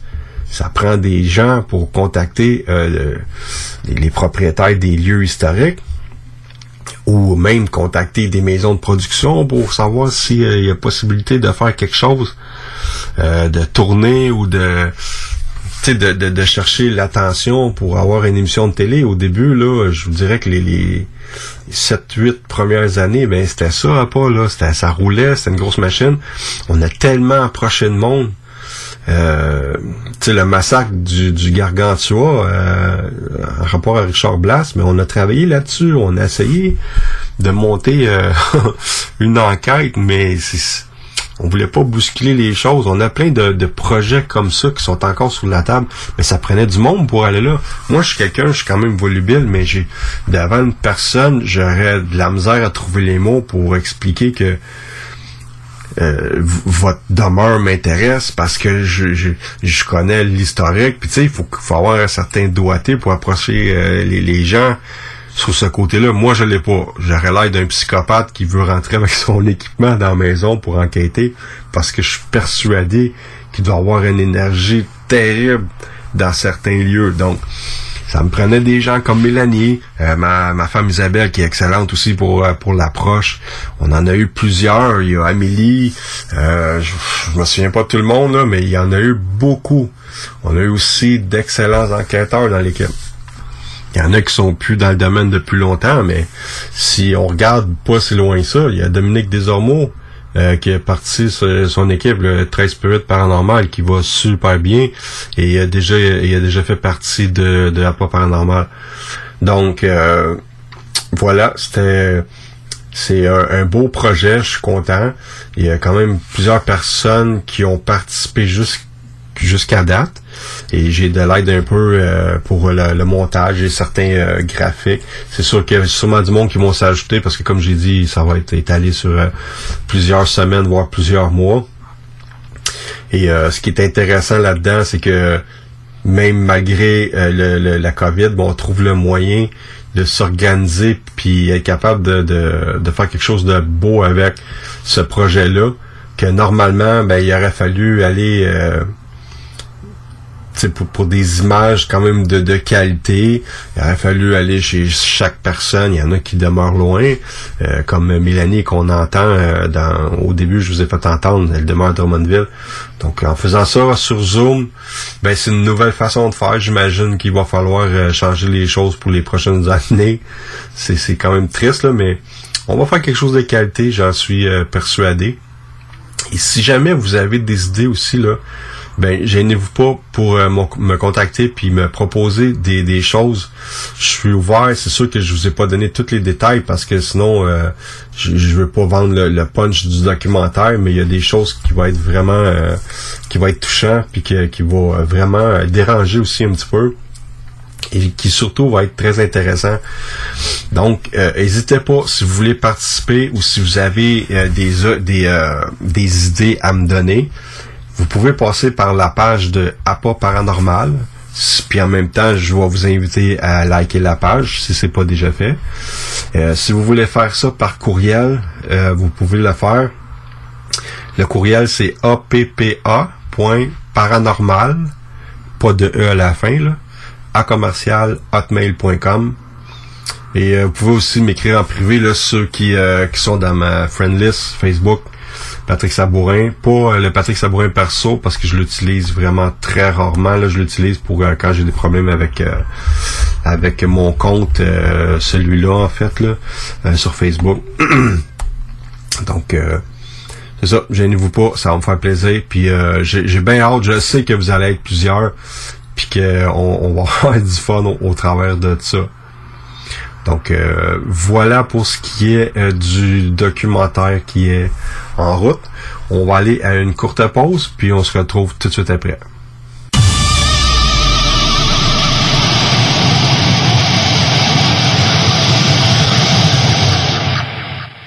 CJMD Hey, ça c'est pas pour les doux. Vous le savez, vos rôtisseries fusées sont présentes avec vous pour traverser cette sombre période pandémique. Pour emporter ou à la livraison, nous vous proposons un menu rempli de variétés. De notre fameux poulet rôti jusqu'à nos savoureuses côtes levées, Rôtisserie Fusée vous fera découvrir une foule de plats succulents. Brochettes de poulet, poutines de toutes sortes, le club sandwich et que dire de notre légendaire burger fusée au poulet croustillant. Confinement ou pas, notre flotte est prête et organisée. Les Rôtisseries Fusées seront votre petit bonheur de la journée. Lévis Centreville, 418 833 1111 Saint-Jean-Chrysostome, le 834-3333. Commande web et promotion disponible au www.rotisseriefusée.com. Chaque jour, le Journal de Lévis vous informe de ce qui se passe chez vous, que ce soit dans votre quartier, votre arrondissement et votre ville. Vous pouvez lire les dernières nouvelles touchant Lévis ainsi que les municipalités situées à proximité dans notre édition papier. Disponible chaque semaine dans le Publisac, sur notre site web au www.journaldelévis.com, sur notre page Facebook ou sur notre fil Twitter. Ce que vous cherchez dans un garage de mécanique auto, vous le trouverez chez Livy Carrier. Ce que vous cherchez au fond, c'est la base. Compétence, efficacité, honnêteté et bon prix. Ça tombe bien, chez Lévi Carrier, c'est ça notre base, depuis 1987. Pour voir l'étendue de notre compétence et nos services, simple, lévicarrier.com. Guillaume, Karine, Jimmy, Kevin et Mathias vous attendent pour vous offrir le meilleur qu'un garage peut Et oui, même Kevin. Un garage Lévi Carrier. Brothers and sisters. Le concept des boutiques organiques, c'est vert, local et éco-responsable. Oui, il y a tout ce que ça prend pour compléter vos achats à la SQDC. Une grande variété d'articles pour fumeurs s'y trouve, de l'encens, du matériel pour le jardinage intérieur et extérieur. Venez rencontrer nos experts dans le respect des critères de santé et de sécurité publique. En entrant, du soleil, de la bonne musique, des experts. Les boutiques organiques. Deux adresses. Lévis-sur-Kennedy, près de la SQDC ou à Québec au 2510 chemin Sainte-Foy, proche d'une autre SQDC. Bonjour, c'est Stephen Blaney, ton député fédéral. Hey, la fichue de pandémie affecte des secteurs comme la restauration et le tourisme, ça va reprendre. Mais notre région a aussi des bons emplois dans le secteur manufacturier. Je t'encourage à relever un nouveau défi, à profiter de ces opportunités-là, à cogner aux portes et explorer de nouvelles avenues. Bon succès! Chez Robotique Manufacturier de Cabinet, on a un gros robot et une petite équipe. On a une place pour toi comme manœuvre journalier dès maintenant. Sur un horaire à temps plein, on t'offre jusqu'à 19 de l'heure en plus d'une prime de 1000 après un an. Intéressé? Tu peux nous appeler en tout temps au 88 836 6000, 88 836 6000 ou visiter la page Facebook de la station CJMD 969 pour plus de détails. Fais vite parce que Robotique Manufacturier de Cabinet t'attendait maintenant. CJMD, la seule radio à Lévis. Avertissement. Cette émission a pour but de porter l'auditoire à réflexion. C'est pourquoi la direction de la station souhaite vous rappeler que chaque affirmation mérite réflexion. Il ne faut rien prendre comme vérité simplement parce que c'est dit, car tout ceci demeure des théories ou la perception de chacun. Nous vous recommandons de garder un esprit critique et sceptique sur ce que vous entendez ici comme ailleurs. Bonne écoute, bonne réflexion. Bienvenue dans la zone.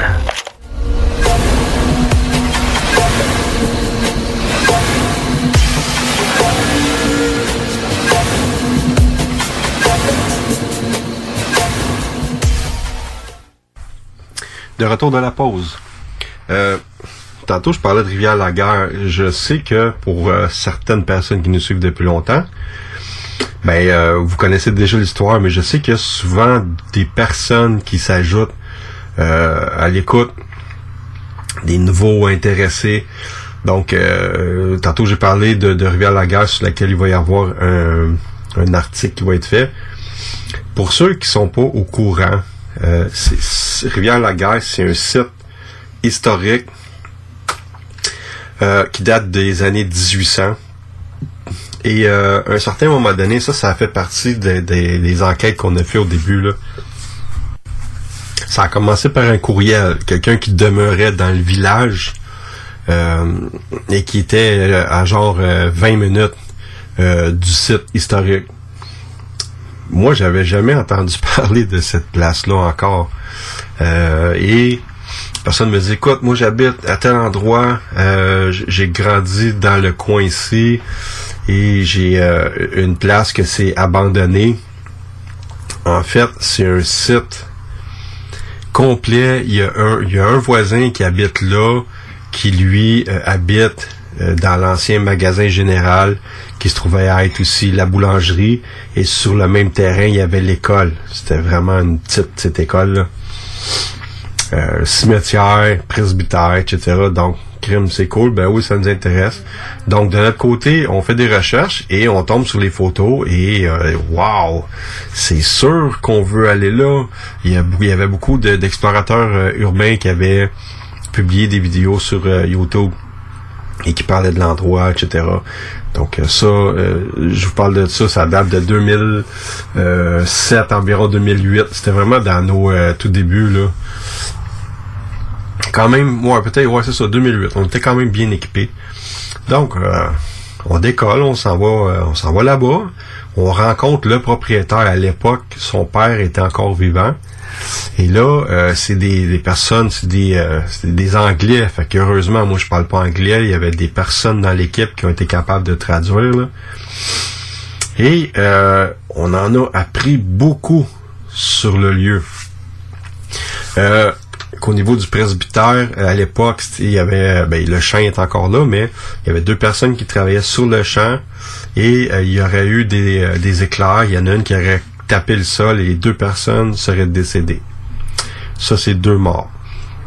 À l'époque, il y avait aussi, l'é- l'école est encore là, elle tient presque plus debout, là, mais euh, le professeur avait décidé, lui, en plein hiver, de dormir dans le grenier en haut euh, dans l'école, ben, il serait mort de froid. Et ce que je trouvais intéressant de la bâtisse de l'école, c'est que sur le côté, gravé avec des canifs, il y avait des noms et des dates qui dataient de 1890 aller jusqu'à 1900 dans les débuts là.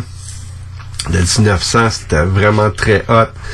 J'avais les photos, encore là, ça a été perdu dans un disque endommagé, mais euh, c'est encore là l'école avec les, les noms gravés sur euh, le mur en bois. Euh, il y aurait eu aussi comme euh, tragédie, à un moment donné, il y avait une fête et quelqu'un était sorti de la maison euh, sous, dans le fond, il venait de chicaner. Et malheureusement, c'était l'hiver et on l'a retrouvé seulement ben, au dégel. Alors, ça, c'est un autre décès. Il y aurait eu aussi... Il y en a eu quelques-uns, mais nous, ce qui nous avait attiré, c'était l'histoire que certaines personnes nous avaient raconté. Une petite fille morte de la tuberculose euh, dans le presbytère, dans le fond, euh, c'était une famille qui habitait là. Et au lieu de la mettre dans la grange, euh, aujourd'hui la grange elle, a été détruite par des innocents, là, euh, par un incendie. Ben, dans cette grange-là, il y avait des brancards qui dataient de l'époque. Et à ce qu'on a su, ben, c'était ceux qui décédaient dans la période de l'hiver, mais ils étaient installés là à l'attendre que la terre dégèle pour pouvoir les enterrer. Donc la famille, l'histoire voulait que la famille, au lieu de mettre euh, la petite fille dans la grange, il l'aurait tout simplement enterrée dans la cave. On n'a pas de preuve de ça, mais beaucoup plus tard, on dirait deux ou trois ans après, on a décidé, nous, de faire une enquête et d'essayer d'aller rentrer en contact avec euh, avec la petite fille euh, qui était dans le fond qui aurait été installée euh, dans le sol enterré. Donc, je vais vous faire écouter quelques séquences et là, dans le fond, je m'adresse aux nouveaux, même aux anciens. Moi, je suis sûr que les, les, les passionnés de paranormal sont toujours aussi contents d'entendre euh, des, des PVE, des phénomènes de voix électroniques. Là. Donc, je vais mettre quelques séquences audio, puis euh, je vous reviens après. How many people are you? Two. Two.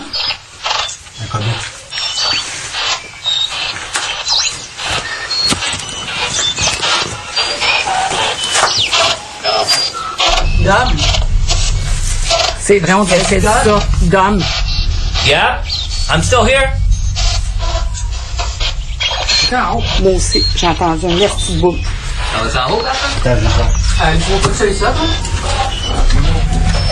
Là, demande-y s'il y a quelqu'un en haut des escaliers, Dom. Is there anybody upstairs?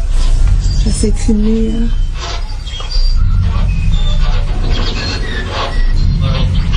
Level? C'est quoi? Ça veut dire en haut. On which level?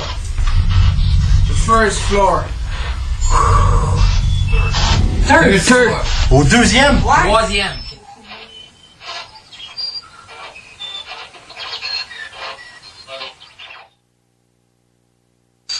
C'est quoi? Les Ah, autres, c'est nouveau? Ah, which level? The first floor. Third floor. Comme le bébé pleurer. Ouais. J'ai entendu un enfant. Un vrai bébé qui broyait. Mais moi, c'est ça, j'ai entendu, en tout cas. Mais moi, chienne. Oh, faut que je, je respecte. pas pourquoi, C'est correct. Je respecte. Donc ça, c'est quelques séquences d'une vidéo qui dure environ 20 minutes qui avait été mise sur euh, sur YouTube. Donc c'est c'est euh, les, les séquences que je vous parlais tantôt avec Marie-Josée qui dit je respire, je respire. C'est elle qui travaille, euh, qui est intervenante en santé mentale. Et c'est elle qui disait j'ai entendu un bébé broyer en haut. Il y a Stéphane qui est là, qui confirme aussi. Et plus tard, on, est plusieurs personnes à avoir entendu marcher en haut. Et là, il faut savoir que cet endroit-là, tu es dans le milieu d'un d'un champ, plusieurs centaines de, de mètres, plusieurs dizaines de mètres du bord de la route. La seule chose que tu as pour t'éclairer, c'est la lune. Et pour ce qui est des interférences, il y en a zéro. On a fait les tests et euh, on est dans une maison qui est en pierre des champs, on est dans le sous-sol. Donc, cette enquête-là était vraiment, mais je vous dirais vraiment, là, c'est... Je dirais, c'est sûr qu'elle fait partie de mon top 3, là, mais côté... euh, côté interaction avec quelque chose qui est pas là, ça a été... C'est ma, mon, ma première enquête, si on veut. Je la classerais dans l'enquête où il s'est vraiment passé parce que oui, on va capter souvent puis en, plus de ça, avec plus ça va, plus nos appareils sont de plus en plus précis, je vais le dire comme ça, à cause qu'on a le portail, c'est des nouveaux codeurs, euh, euh, nos façons de faire ont changé, il y a eu de l'amélioration, comme je dis, au niveau des appareils. Dans ce temps-là, c'était un petit peu moins bon. Mais de l'interaction comme ça, ça n'arrivait jamais, jamais, jamais. Oui, on s'attend à avoir une réponse, puis qu'on va en obtenir aussi. Mais autant de réponses dans un délai comme celle-là, c'était clair que pour nous, il y a quelqu'un qui était là. Il n'y a personne qui va me dire à moi qu'on a capté des interférences. Si vous voulez la voir la vidéo complète, là, vous tapez sur YouTube, là, puis allez vous inscrire, vous abonner à notre chaîne, là, vous tapez Rivière la guerre. Il y a deux vidéos qui est là. Et c'est clair, sûr et certain qu'il y avait quelque chose qui était là. Et, et il se nomme à un certain moment donné, là, c'est Gordon. Et là, on demande ton nom, c'est Gordon, puis il répète Gordon. Donc, le Gordon, c'est pas une interférence qui est arrivée comme ça par hasard dans notre fréquence radio qu'on était en train de scanner. Non. Il était là. On lui demande son combien. Il dit deux. Euh, L'autre, il est où? Au troisième. Es-tu capable de cogner comme ça? Non. Pourquoi? Too hard. Donc, c'est une série de questions que, instantanément, il n'y a pas de délai, là. Instantanément, tu as des réponses. C'est pas de l'interférence. Ceux de mauvaise foi vont dire, ben là, ils ont choisi des mots qu'ils voulaient entendre. Non, Gordon, moi, je, je connaissais même pas la, nature, je connaissais même pas ce nom-là. Puis quand on a capté ça plusieurs semaines après, moi puis ma femme, en plein jour, on est allé au cimetière, que juste de l'autre côté de la rive, là, on pourrait quasiment le faire à pied, mais il faut faire le tour pour y aller, là. Mais le garden, il est enterré là. Donc, c'est une coïncidence? Non, non, ça n'est pas une. Euh, le bébé pleurait, est-ce que ça serait par hasard la petite fille qui aurait été enterrée là? On ne saura pas parce que cette fois-là, euh, on- n'a pas capté de voix de petite fille. Je sais qu'on y a retourné par la suite.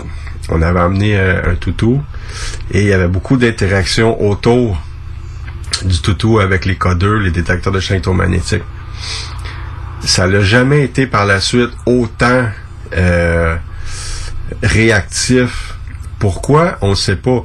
Euh, je sais que dans ce temps-là, on avait fait aussi un petit épi- épisode avec euh, comment il s'appelle? Un astrologue qui est, connu ici au Québec. Alexandre Aubry. Donc, lui, il avait trouvé ça vraiment intéressant. Puis là, il avait commencé à regarder la carte du ciel, tout ça.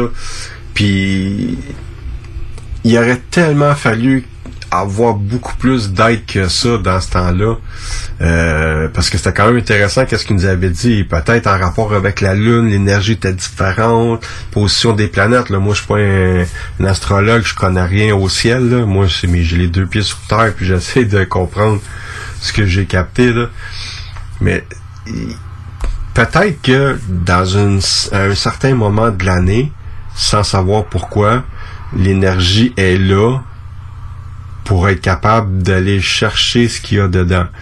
Peut-être n'importe quoi que je dis là, mais pourquoi à ce moment-là on a capté autant d'énergie? Et pas juste ça, on a capté des PVA, on a capté des voix, des réponses à des questions qu'on posait, mais qu'en même temps, il y avait un, malaise sur place. La malaise, est-ce que c'était produit par l'énergie qui était là? Parce que qu'on entend Marie-Josée à un moment donné qui dit j'ai de la misère à respirer, puis effectivement, ça devenait lourd, là. Pourtant, il n'y a pas de fenêtre, il n'y a pas de porte, là, l'oxygène, elle se promène sur place.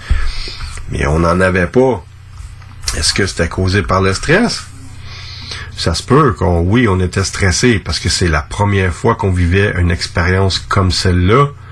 Euh, je pense pas qu'il y ait eu de contamination entre chacun de nous autres parce qu'on avait quand même un, minimum d'expérience dans ce temps-là. C'était pas la première enquête, mais c'était la première fois qu'on vivait quelque chose de cette façon-là aussi intense.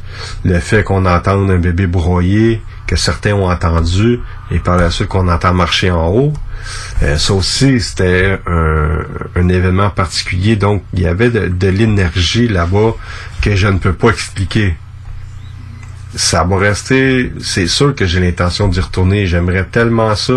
J'ai, la date dans quelque part qui est inscrit. J'essaierai de retourner la même date s'il faut dans une année euh, où je vais avoir le droit d'y aller. Là. Cette année, je sais pas, mais on veut essayer de reproduire ce moment-là puis d'avoir des réponses on aurait tellement pu continuer en plus de ça, mais comme je disais, on était comme épuisé, à bout de souffle. On était euh, euphorique parce que quand on est, on a sorti dehors, là, on a pu recommencer à respirer et, ça se voyait là, que tout le monde était dans la vidéo. Là, si vous allez la voir, là, vous allez voir, on en parle là, puis on est euphorique. On est, waouh, c'est quoi qui vient de se passer? Puis du moment où on quitte la place, jusqu'à temps qu'on arrive au Tim Hortons parce que nous, on termine toujours une enquête de cette façon-là. On finalise, l'enquête dans un Tim parce qu'on parle de ce qu'on a vécu. Ben, on, avait envie de revenir, mais en même temps, c'est parce que c'est beaucoup d'ouvrages, là.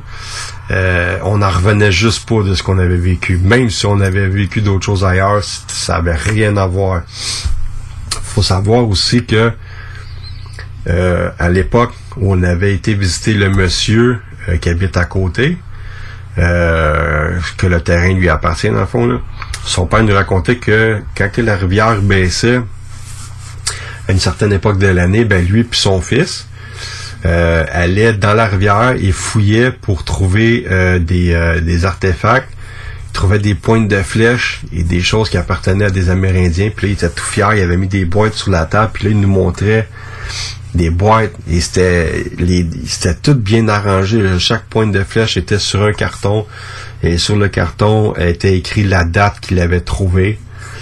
Euh, donc il y en avait là il y en avait beaucoup là. Des pointes de flèches des morceaux de bois qui pouvaient ressembler à des flèches. Euh, et là on s'est dit hey euh, OK, oui, il y a des Indiens qui passaient ici, suivaient le courant d'eau, et il y en a qui s'est installé un peu partout. On va essayer de faire une séance de PVE en arrière, dans le bois, sur le bord de l'eau. Et encore là, c'est des séquences qui ont été perdues à cause du disque dur qui a été endommagé, mais il y avait moi, Isabelle, Dominique, et je me souviens bien, euh, Marie-Josée Lamoureux. On s'était installé, on a resté là quand même un bon moment, là, et on a capté des voix qui semblaient être des voix euh, amérindiennes. On n'a pas compris ce que ça disait. Je sais qu'à l'époque, j'avais essayé de les faire traduire par des amis qui sont euh, amérindiens, et même eux n'arrivaient pas à, à traduire le dialecte parce que ça devait être quand même différent à l'époque. Si ça date de 100, 200 ou 300 ans, on ne sait pas. Puis, euh, on se souvient aussi que quand on avait fait la séance de PVE sur le bord de l'eau, euh, on entendait plein de bruits bizarres qui venaient de la forêt, parce que la forêt était à peu près, a commencé à une trentaine de pieds, là, fait qu'on était toujours porté à regarder. Crème, on va-tu finir par voir quelque chose sortir du bois, tu sais? Fait que ça, c'est un moment, je suis sûr que Dom, là, euh, il entendrait ça, il dirait, oui, je m'en souviens. Dom, c'est un gros passionné, encore plus que moi, parce que lui, il met tout, vraiment toute son énergie là-dessus. Là. Puis je, me souviens des réactions qu'il avait quand on allait là. Je me souviens aussi, on avait fait une séance euh, dans la boulangerie, ça se trouvait à être comme une grotte qu'il y avait en dessous euh, du magasin général. Euh, et c'était vraiment une ambiance bizarre. Puis la façon dont c'était fait, c'était dur à croire qu'il y avait une boulangerie là-dedans, mais en tout cas, puis il y avait comme un tunnel, puis on entendait des échos dans le fond. Ça vient de où? À un moment donné, le tunnel arrête, là. Fait que c'était, vraiment bizarre.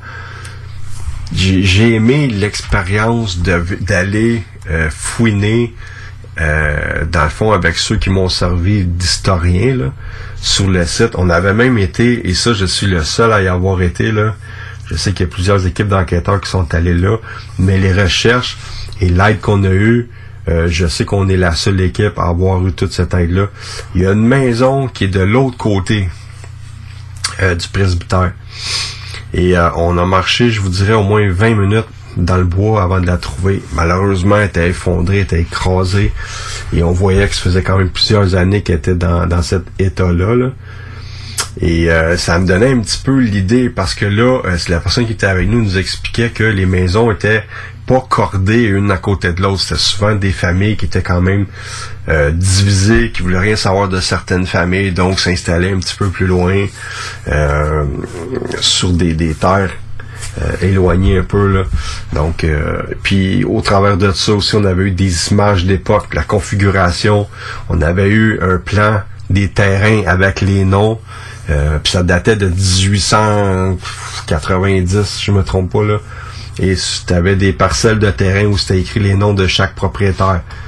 Cette enquête-là, c'est l'enquête qu'on a eu le plus d'informations et de, de, de papier euh, nous permettant vraiment d'avoir des noms et des euh, fond des, affaires concrètes. Et des fois on se lance dans une enquête et on a très peu d'informations. Il faut qu'on vraiment qu'on cherche puis on a on n'a pas beaucoup là. Mais rivière la guerre euh, comme Saint-Clotilde d'Orton aussi là ça avait été vraiment beaucoup d'informations on été chanceux euh, d'avoir cette aide là puis euh, Surtout que le- le- les voisins de chaque côté nous avaient donné l'autorisation. Ça, c'était le plus important parce que tu peux pas arriver sur un site, tu décides, ok, ben je vais enquêter. Cimetière, ok, il appartient à la ville, tu peux y aller, mais tu respectes la, la place là. Euh, peu importe où tu vas, ça te prend une autorisation. Euh, puis souvent, c'est ça qui fait que faut que ça soit bien fait. Quand je disais tantôt, on était une grosse équipe, là, mais c'est, du monde qui vont avoir le doigté d'approcher les gens, puis de le faire de façon euh, professionnelle, qui permet d'avoir des enquêtes comme on a eu la chance euh, d'avoir à Rivière-la-Guerre. Et éventuellement, comme j'ai dit, c'est sûr que j'aimerais y retourner et le jour que ça va arriver, vous pouvez être sûr que je vais faire un, Facebook Live tout le long de l'enquête. Je veux vraiment que vous viviez euh, ce genre d'événement-là avec nous. On en a fait souvent des enquêtes euh, en live, mais pas dans une place comme ça. Ça n'a rien à voir. Ça, c'est comme un autre niveau. Là. Puis tous les enquêteurs qui sont allés là, même si je sais qu'ils n'ont pas vécu la moitié de ce que nous, on a capté là-bas, je sais qu'ils ont quand même trippé parce que l'énergie sur le terrain est vraiment quelque chose à vivre là, durant une enquête. C'est une enquête à faire, une seule. C'est Rivière-la-Guerre. C'est pour, pour moi là, c'est officiel. Donc j'espère que vous avez, vous avez aimé euh, cette petite séquence là. Euh, je parlais de ça parce que j'en ai parlé un petit peu au début du, euh, de l'émission. Puis en même temps, ben on, on s'enligne pour, un, comme je disais, un article qui va parler euh, de, de, de certains événements vécus là-bas, etc. Donc ça va être super intéressant. Aussitôt que j'ai le lien, ben, je vais vous le partager. Puis j'aimerais ça en profiter, vu que je parle de Rivière-la-Guerre. Euh, je sais que vous êtes nombreux à nous écouter, à nous suivre, euh, puis que vous venez d'un peu partout au Québec. Si jamais vous êtes quelqu'un de ce coin-là, ou que vous habitez pas loin, là, si jamais vous faites partie des personnes que moi j'ai pas euh, avec qui j'ai pas échangé à l'époque et que vous avez déjà vécu des choses euh, inexplicables à Rivière-la-Guerre, ben c'est le temps là, de nous contacter puis de nous parler de ce que vous avez vécu. Moi, je vous dirais là, que la personne qui nous avait contacté, quand on est allé euh, sur, dans, le village et qu'on s'est installé au restaurant, puisque la rencontre se faisait là, le monde qui travaillait là et ceux qui étaient assis autour, là, il y en a de la moitié qui ont participé à nous donnant des informations sur le site. Et là, il y en a qui disent moi quand j'avais 14 ans, je me souviens, j'ai passé devant en bicyclette, puis dans la fenêtre en haut, j'ai vu une silhouette passer. Tu sais, c'était beaucoup des histoires comme ça. Je, trouvais ça vraiment cool. C'était quand même étrange le restaurant. Faut, faut que je vous le raconte, c'était trop bizarre. Là. On est en train de manger et là, on spot une machine dans le coin. Et dans la machine, tu sais, si tu mets un deux pièces dedans, puis il y a un petit bras qui descend, puis qui va chercher des affaires, là. Et a personne, personne essayait de pogner un, un dildo qu'il y avait dedans. Ça avait pas de bon sens. On est dans un restaurant, t'es en train de manger, t'as une machine dans le coin, puis que la personne est là en train d'essayer de pogner un dildo dans le fond avec un bras mécanique. C'était comme, wow, moi, euh, wouhou! c'était quelque chose. On, on- c'était bizarre, c'était vraiment étrange, là. Fait que, euh, puis euh, en passant, c'est là aussi qu'on avait travaillé presque tout le long euh, pour le film P égale WP, l'é- l'énergie sombre. On avait déjà capté, je m'en allais oublier ça, une image. Je suis dans le sol, on est en train de tourner le- le- dans le fond le pilote pour une émission de télé. Et là, j'ai un, un des enquêteurs qui est à l'extérieur et que, dans le fond, il filme la scène où ce que moi, je suis en train d'enquêter. Il me dit, hey Pat, je vais pas te déranger, mais à ta gauche, prends une photo tout de suite. Il y a quelque chose qui est là. Je, je vois une forme qui est là sur le, le, le, le- vidéo.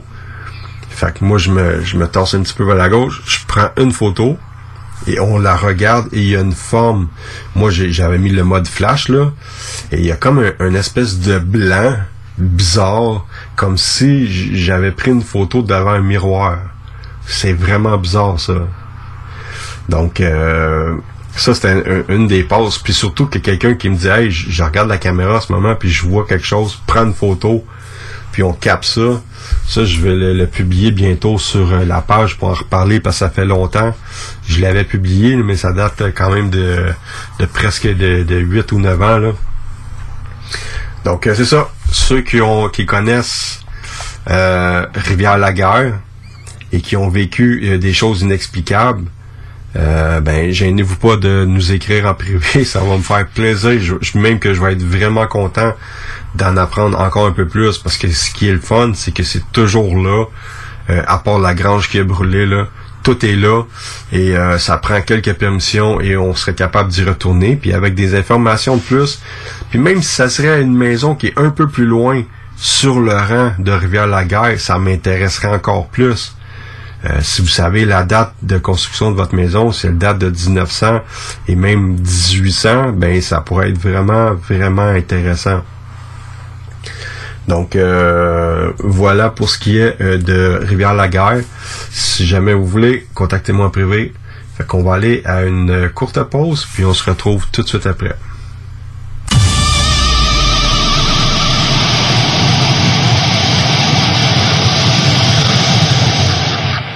CJMD 96.9, la radio de Lévis. Talk, rock et hip-hop. Vous le savez, vos rôtisseries fusées sont présentes avec vous pour traverser cette sombre période pandémique. Pour emporter ou à la livraison, nous vous proposons un menu rempli de variétés. De notre fameux poulet rôti jusqu'à nos savoureuses côtes levées, Rôtisserie Fusée vous fera découvrir une foule de plats succulents. Brochettes de poulet, poutines de toutes sortes, le club sandwich et que dire de notre légendaire burger fusée au poulet croustillant. Confinement ou pas, notre flotte est prête et organisée. Les Rôtisseries Fusées seront votre petit bonheur de la journée. Lévis Centreville, 418 833 1111 Saint-Jean-Chrysostome, le 834 3333. Commande web et promotion disponible au www.rôtisseriefusée.com.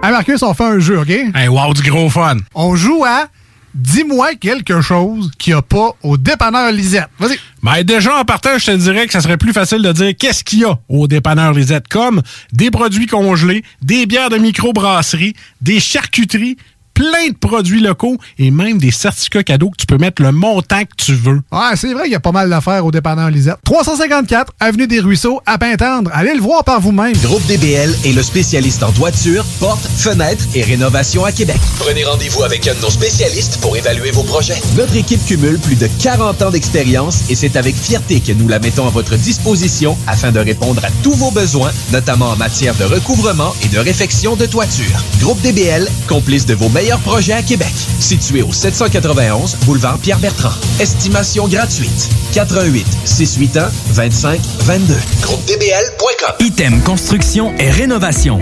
Item est une équipe prête à réaliser votre projet de rénovation ou de construction résidentielle. Conception avec une designer, planification efficace et l'exécution des travaux par des professionnels. Item vous accompagnera pour un vrai projet clé en main de A à Z. Peu importe l'ampleur de votre projet, que ce soit pour une rénovation, un agrandissement, un ajout d'étage ou un garage, Item saura vous guider et vous conseiller afin de concrétiser avec succès votre projet. Pour un projet clé en main à un seul endroit, contactez Item au 88 454 88 34 ou visitez itemconstruction.com. À la maternelle 4 ans, les petits succès préparent les grands. Pour Zoé, c'est retrouver elle-même son casier. Sans l'aide de Madame Léa. Pour Luca, c'est réussir à dire cadeau plutôt que gâteau avec l'aide de son enseignante ou une spécialiste. Et pour Félix, c'est construire le plus haut château. Et non, ce chien à roulette. Et s'exprimer avec fierté. À la maternelle 4 ans, les enfants développent leur plein potentiel tout en s'amusant.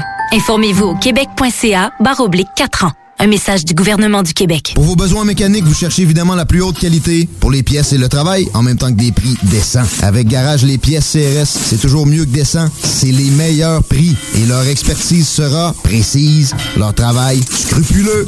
C'est ça que vous cherchez pour la mécanique depuis si longtemps. Garage Les Pièces CRS. Les pièces CRS. Découvrez-les, adoptez-les. Comme des centaines qui l'ont déjà fait et vous le recommanderez aussi. Garage Les Pièces CRS, 527 rue Maurice-Bois, Québec, 681 4476.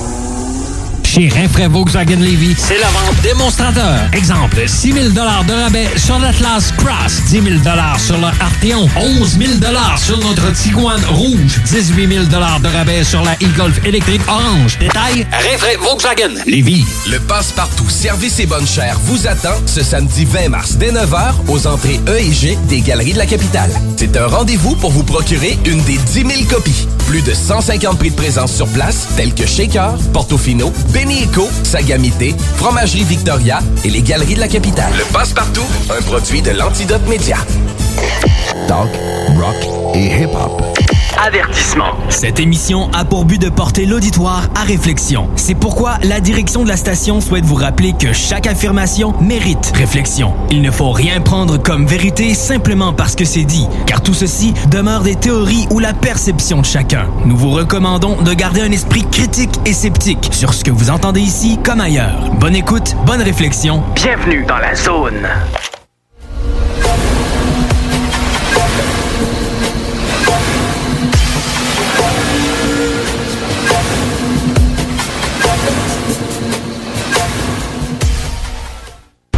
Va-t'en, là. Là, je t'en veux plus, là. Je veux plus de toi, va-t'en. Hey, il nous suit, là.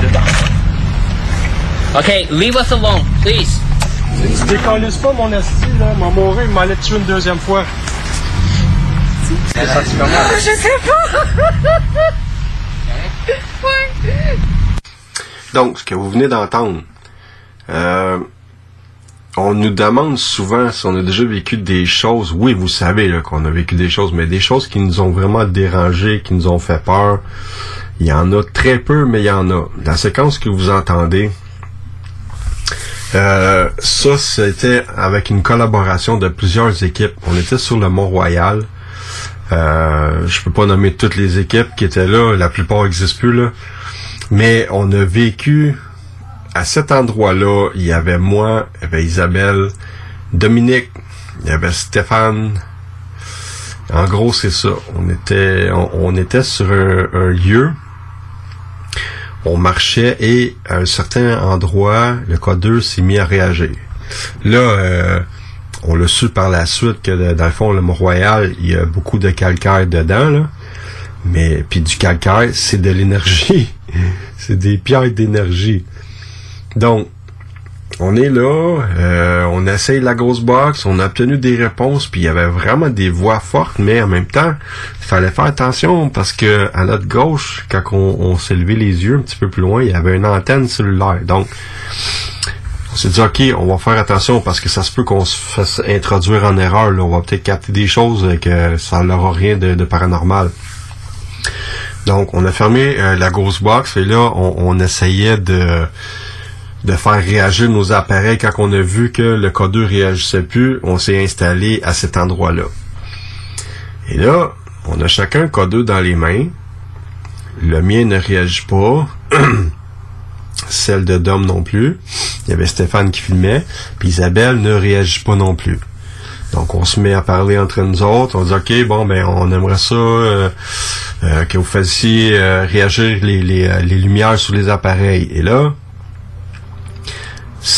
Isabelle, son K2, elle fait pas juste réagir. La lumière est dans le tapis, au fond, c'est dans le rouge. Euh, puis là, on est là, on regarde, on se dit, ben ça va arrêter. L'énergie, il peut pas en avoir autant que ça. Il y a pas de, de pas d'électricité autour d'elle. Les téléphones sont fermés, puis euh, même Stéphane avec la caméra, il y a quand même une certaine distance que la batterie de la caméra peut peut pas faire réagir le K2 à ce point-là. Et là, moi j'arrive, je mets mon K2 à côté d'elle et mon K2 aussi se met à réagir à côté d'elle, mais c'était vraiment autour. Et c'était fort, les deux K2 dans le tapis. Et là, on voit dans le visage d'Isabelle qu'il y a quelque chose qui va pas parce qu'elle elle, elle a le regard, euh, elle fixe devant elle, puis elle réagit pas. Les K2 continuent à réagir vraiment fortement. Et là, euh, il y a Dominique qui dit T'es-tu correct? Là, elle fait juste lever un petit peu ses yeux, elle regarde, elle dit Ouais. Là, on se recule un, un petit peu, on essaie de comprendre ce qui est en train de se passer, là. Et là, sans savoir pourquoi, elle s'est mise à pleurer, là, mais vraiment, là, euh, premièrement, euh, une situation comme ça, on n'a jamais vécu ça, là. Donc, à ce moment-là, on a décidé de se retirer. On a dit, OK, on s'en va d'ici. On est allé beaucoup plus loin. Et pendant que on marchait, nos K2 ne réagissaient pas, mais seul, celui que Isabelle avait encore dans les mains réagissait. Et c'est pour ça que vous l'entendez dans la, séquence. Elle dit, OK, là, je, veux plus, là, va-t'en, je veux rien savoir de toi. L'explication qu'elle nous a donnée par la suite, c'est qu'elle a senti la peine de quelqu'un d'autre. C'est comme si quelqu'un était vraiment collé contre elle, voire même presque à l'intérieur, et qu'elle elle a senti vraiment une peine, puis qu'elle n'a pas été capable de, de pas été capable de se retenir. Puis on le voyait dans son visage qu'elle essayait de comprendre ce qui se passait. Elle, était juste pas là. Puis moi, euh, vous m'avez entendu aussi, quand j'ai vu que ça suivait Isabelle, puis que c'était pas après nous autres, je me suis fâché, tu sais. Fait que c'est normal. On vit une situation qu'on qu'on comprend pas. On a beau dire qu'on court après ça, mais à un moment donné, euh, il y a des situations qu'on n'est pas capable de gérer. À ce moment-là, on perd le contrôle, puis ça a donné ça. Donc euh, ça, c'est une situation qu'on n'a pas aimé. Moi, je l'ai pas aimé en tout cas. Euh, Dom l'a pas trouvé drôle, puis Isabelle, ben encore moins. Euh, on n'a pas retourné sur le Mont-Royal. On aimerait ça. On avait retourné avec le, Journal de Montréal pour faire un article. Finalement, cet article-là a tombé à l'eau. On en a fait une autre. Là. faut savoir que sous le Mont-Royal, il y a la légende de l'homme au manteau de fourrure. Euh, ça, ça nous intéressait beaucoup. Vous pouvez aller lire ça sur Internet. L'homme au manteau de fourrure, le fantôme de l'homme au manteau de fourrure sur le Mont-Royal, ça date vraiment de, de longtemps. Donc l'article est tiré là-dessus. Donc ça, c'est une des situations qui, euh, qui a vraiment euh, dérangé personnellement. Euh, Il y en a une autre aussi. J'ai pas vraiment de, de séquence audio à vous faire écouter, mais j'ai quand même l'histoire. Ça aussi, ça a été dérangeant. C'est une enquête dans le quartier Saint-Michel. Pas tellement loin. Je vous dirais même que c'est une bâtisse qui est construite au-dessus du métro Saint-Michel. Donc, euh, les occupants nous, contactent. On vu des choses qu'on comprend pas ici. euh, puis en même temps, je peux pas trop donner de détails, c'est confidentiel. Là. On s'en va là. Et on réalise que avec les histoires qu'il nous raconte, euh, lui il a acheté, il transforme ça pour pour euh, que ça devienne un endroit pour accueillir les les euh, des cégepiens, des, des jeunes qui vont à l'école pas loin là, et il transforme ça en plusieurs chambres avec plusieurs euh, sections douches, euh, plusieurs deux trois cuisines, des gros frigidaires. Là, il il, construit ça pour plusieurs jeunes. L'idée est bonne, c'est beau ce qu'il fait, mais il dit euh, écoute, euh, j'ai des choses qui disparaissent. Moi, je suis le dernier qui barre les portes. J'attends que tout le monde soit parti. Il a des, des personnes. C'est des personnes qui se connaissent entre eux, euh, qui travaillent souvent ensemble, dans le fond, là. Et euh, même eux disaient, hey, euh, je sais pas pourquoi, là, depuis qu'on a commencé le chantier ici, on n'arrête pas de chicaner. Euh, Il y a des choses qui disparaissent. Le propriétaire arrive le matin, les lumières sont allumées, pourtant il les a fermées lui-même. Quand ils ont démoli une partie du mur qui était comme dans la cuisine, ils ont découvert qu'il y avait à l'époque une cheminée qui était encore là, qui était emmurée. Et semblait avoir eu un incendie à, un- à une certaine époque parce que ce mur-là était tout brûlé, en tout cas en partie là, euh, autour de la cheminée, moi je l'ai vu là. Donc y avait-tu eu un drame à l'époque, y a-tu eu des morts, on le sait pas. C'est quand même intéressant de savoir qu'il se passe des trucs et que la maison est au-dessus d'un tunnel où passe le métro. Euh, et là, on prépare une enquête. Puis là aussi, le monsieur me dit, moi, j'ai jamais vu mon père faucher de ma vie. Jamais. Puis depuis qu'on travaille ici, mon père vient de donner un coup de main. Il est toujours enragé. Je l'ai jamais vu faucher, mais ici, là, il, est- il est- il est- c'est un mal commode. Il crie après tout le monde, puis c'est pas la même personne. Et là, on essayait de voir si les champs électromagnétiques étaient élevés à certains endroits, parce que des fois, ça peut euh, ça peut agir sur la tête des, personnes qui sont hypersensibles. Ça, je l'ai vu sur plusieurs enquêtes. Là. Et non, l'électricité est correcte. Donc, euh, le soir de l'enquête, il y a ma femme qui dit Ah ben moi, euh, moi je me protège pas parce qu'il y avait quelqu'un qui nous avait dit, une médium, protégez-vous, je sens que cette enquête-là va être euh, elle sera pas commode. Ben, En tout cas, tu sais, euh, comment qu'elle peut me dire ça, elle est pas venue euh, sur les lieux, elle sait pas, tu sais, moi je, je sais pas dans ce temps-là, euh, médium, je trippe pas, tu sais, fait que Isabelle qui dit ça, je me protège pas. On arrive là-bas, et euh, dans la Ghost Box, on entendait beaucoup des voix qui semblaient être en créole. Ben, on sait que le quartier Saint-Michel, il y y, a beaucoup d'Haïtiens. Donc, parce que j'ai déjà habité là aussi, fait que je connais un petit peu euh, le secteur. Mais c'était des voix qui étaient comme agressives.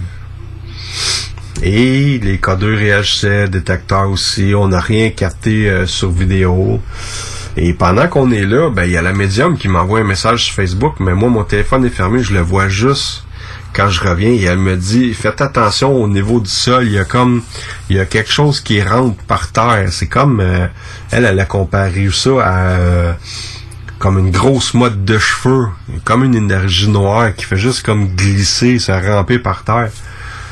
Ça, je l'ai vu juste quand que je suis revenu. Donc, on fait l'enquête.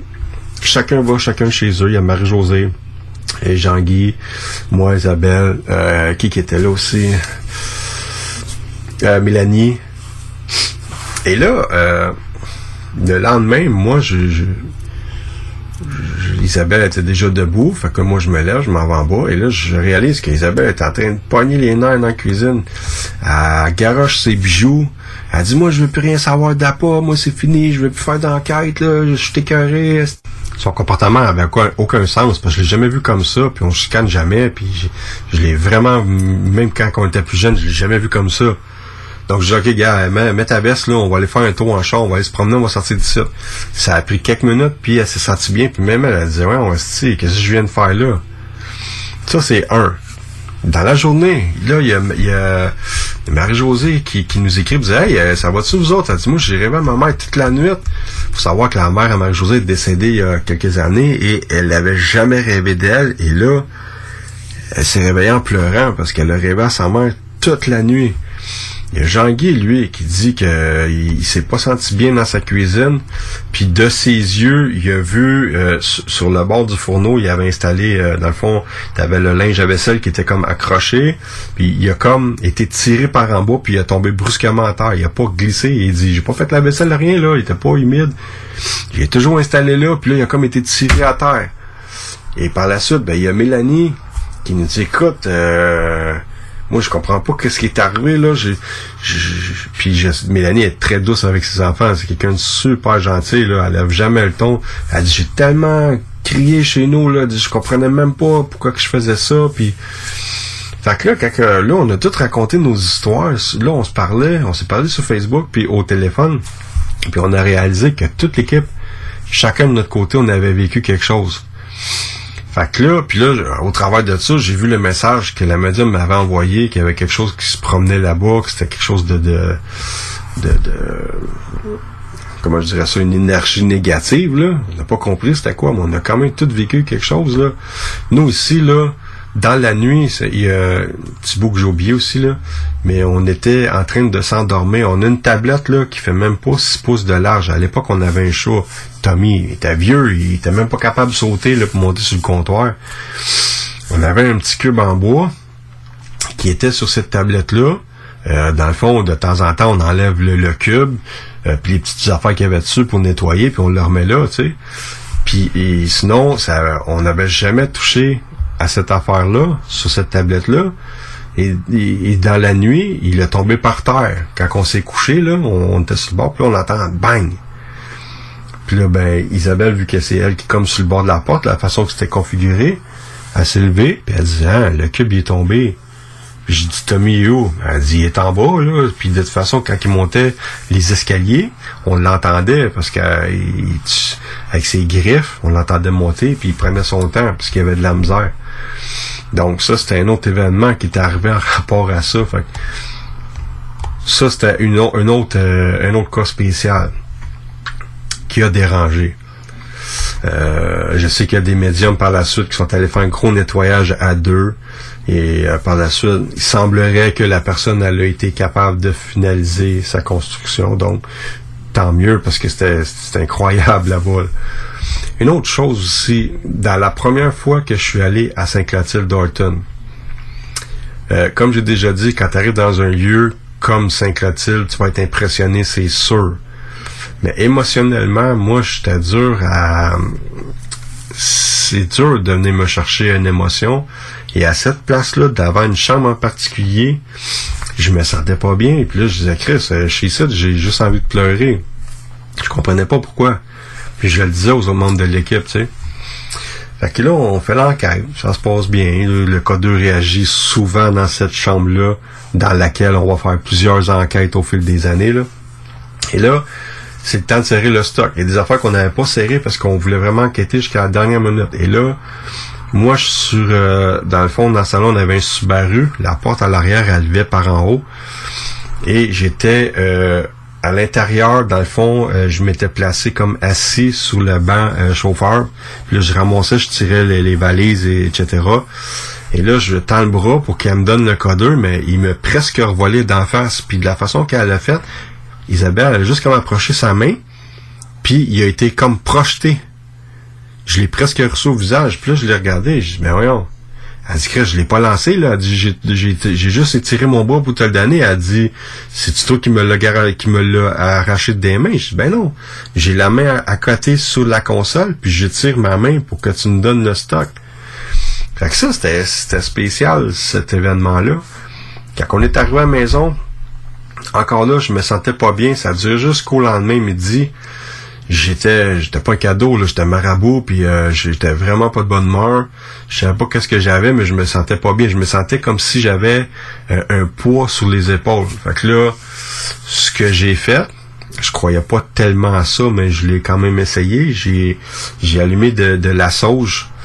J'ai, j'en ai tellement fait brûler. J'étais tout seul dans la chambre, j'en ai fait brûler, là pendant moins une demi-heure. Puis là, quand je suis sorti, j'étais comme, là, j'étais revenu à moi, j'étais de bonne humeur, puis c'était correct, tu sais. Puis, euh, ce que j'ai oublié de mentionner, c'est que cette fois-là, c'était la seule fois que j'ai fait ça d'ailleurs. on avait entendu euh, des, des voix d'enfants. C'est la première fois qu'on entendait ça. Et là, moi, je trouvais ça vraiment désolant de croire qu'il y avait l'esprit d'enfant qui est encore là dans une place délabrée de même, dans le noir, c'était, ça me touchait. Quand je disais que j'avais des émotions, ben c'était cette fois-là. Puis là, je disais, écoute, euh, gars, moi, ça me dérange pas, je veux que tu viennes chez nous, je t'invite, je veux que tu me suives. Chez nous, il y a des chevaux, là, il y a, il y a beaucoup d'animaux autour de chez nous. On, on est, on est à la campagne, sur le bord de l'eau, on a un chien, un chat, tu sais. Moi, je parlais avec un enfant, parce que j'avais entendu des, des, euh, c'était l'intonation d'enfant que j'entendais, tu sais, comme une tristesse, puis sauf que euh, je, je me suis fait avoir. Ça, c'est le manque d'expérience avec le temps. hein. Tu, tu apprends des erreurs que tu refais pas là. Mais j'avais ramené quelque chose, mais c'était pas un enfant. C'était vraiment euh, quelqu'un qui était. Ça veut pas dire qu'il était méchant, mais tu sais, c'était quand même un, un endroit où les gens qui avaient des problèmes de santé mentale euh, étaient placés pour essayer d'être guéris. Tu sais, fait que j'ai peut-être ramené quelqu'un qui, qui avait des, des problèmes mentaux à l'époque. Puis par la suite, ben là, euh, ceux qui nous suivaient depuis longtemps, vous connaissez l'histoire. Saint-Clotilde Dorton fait partie des lieux où on a vécu vraiment le plus d'expérience avant que ça devienne euh, un, euh, com- comment je dirais ça, un centre d'achat à ciel ouvert, là, parce que un moment donné, il y avait tellement de monde qui allait là que c'était impossible d'aller enquêter. Là. Le seul temps qu'on on était vraiment capable d'y aller, c'était en hiver quand il y avait des tempêtes. Puis euh, croyez-moi là que il y, y a une shot qu'on va se rappeler là. Euh, Isabelle a fallu qu'elle enlève mes bottes puis qu'elle me réchauffe les pieds en dessous. Même pas, j'étais en running, je pense. J'étais vraiment euh, un petit clin là. Puis qu'il a fallu qu'elle me réchauffe les pieds en dessous de ses, de- de ses bras parce que on avait été resté euh, poigné dans la neige avec le véhicule. On avait transformé notre table pliante en traîneau. Là-dessus, on avait mis la génératrice, une petite chaufferette, nos équipements d'enquête.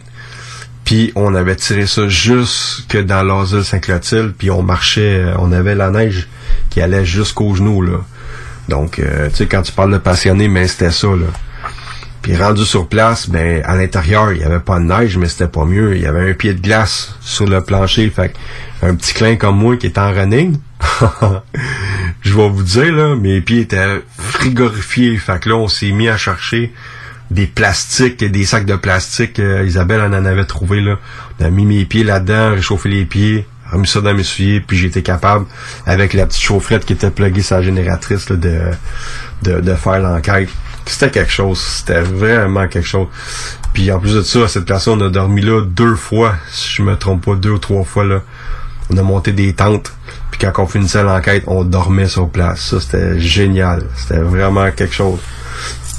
On n'a pas juste vécu là, des, des mauvaises affaires en enquête. Là, on a vécu toutes sortes de, de beaux moments. Une autre, euh, un autre événement, mais ça, c'est pas... euh, c'est différent là, comme, comme situation. là. C'était euh, au Vieux Palais de justice de l'Assomption. L'événement qui nous a dérangé parce que, on- premièrement, on était... On a fait une conférence. Il y avait une vingtaine de personnes qui avaient été invitées. Et par la suite, on faisait des équipes. C'était quand même grand, là, le Vieux Palais de justice. On a fait trois équipes. Et l'équipe dont je faisais partie, euh, on a décidé d'aller enquêter au niveau du sous-sol. Et là, on fait l'enquête, la Ghost Box. Et là, le K2 réagit à des endroits où je, me pose des questions à savoir pourquoi que ça réagit comme ça cette place-là. Puis là, il y a un membre de l'équipe qui se met à fouiller un peu, des affaires, il y avait de, y avait de la terre, il y avait toutes sortes de trucs. C'était en arrière d'un, d'un un, un électro, là. Creuse un peu et euh, il y a des trucs qui dépassent, qui sont là. Euh, il y a de la vieille vaisselle cassée, il y a des pierres noires, et là, il sort quelque chose, puis là, ben, ça ressemble à un os, puis là, il en sort d'autres, puis met ça sur une assiette, monte ça en haut, puis là, on réalise que, hey, euh, ça ressemble beaucoup à des ossements humains, ça. euh. puis quand on regardait comme faux, on- il y avait des traces de, de scie, parce que c'est comme si quelqu'un avait coupé, euh, mettons, euh, un, os, et que des fois, ça, ça comme ça coupait pas toujours à la même place, puis ça faisait des strips à côté, tu sais.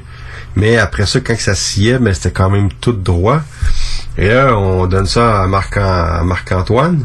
Et là, lui, il a appelé la police et c'est des, des archéologues judiciaires qui sont venus euh, récupérer les ossements.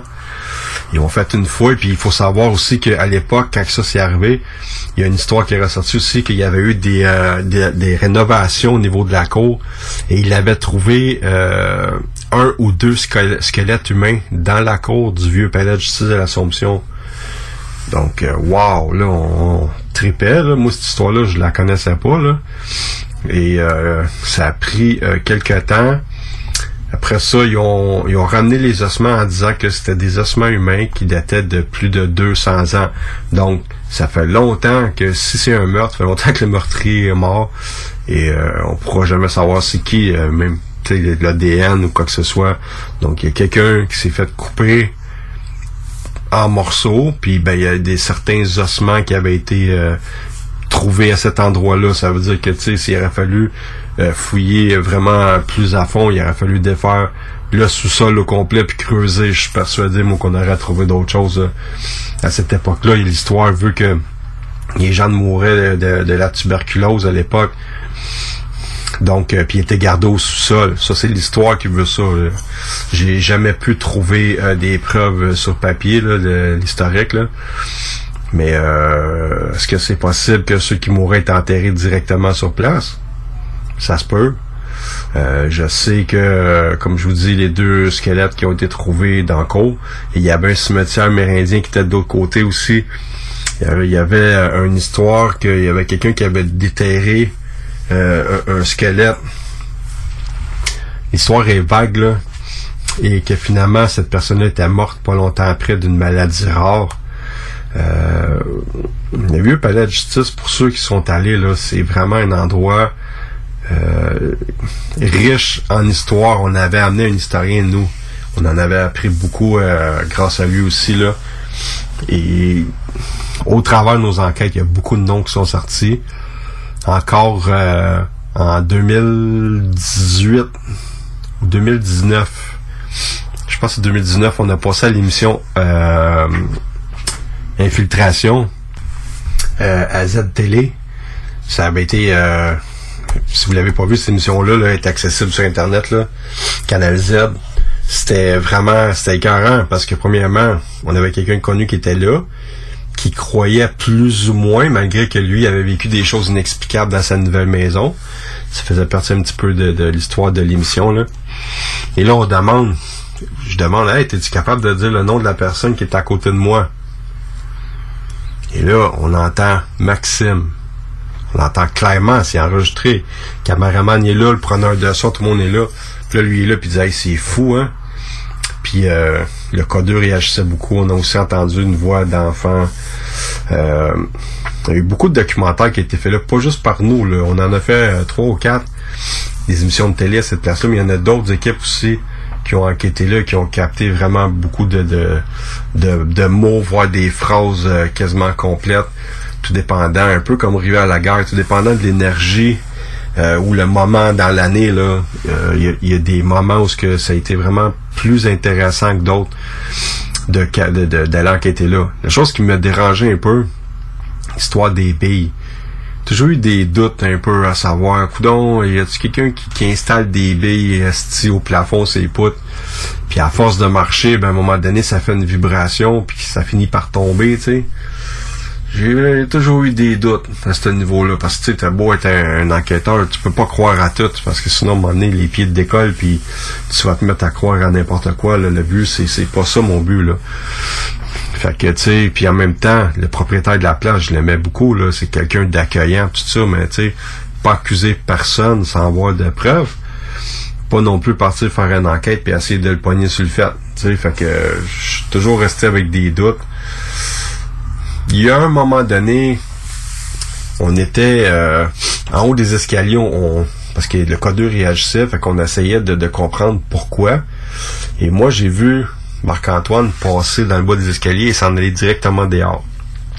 Puis il est resté dehors, je l'avais dans mon champ de vision.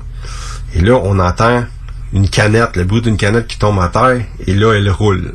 Puis là, quand je regarde, mais je la vois, elle roule vers la porte de sortie, puis elle s'arrête. Fait que là, moi, je me dépêche à descendre, puis je regarde, puis je sais qu'on était tout seul. Il y avait juste mon équipe, on était 4 ou 5, puis il y avait Marc-Antoine qui venait de sortir.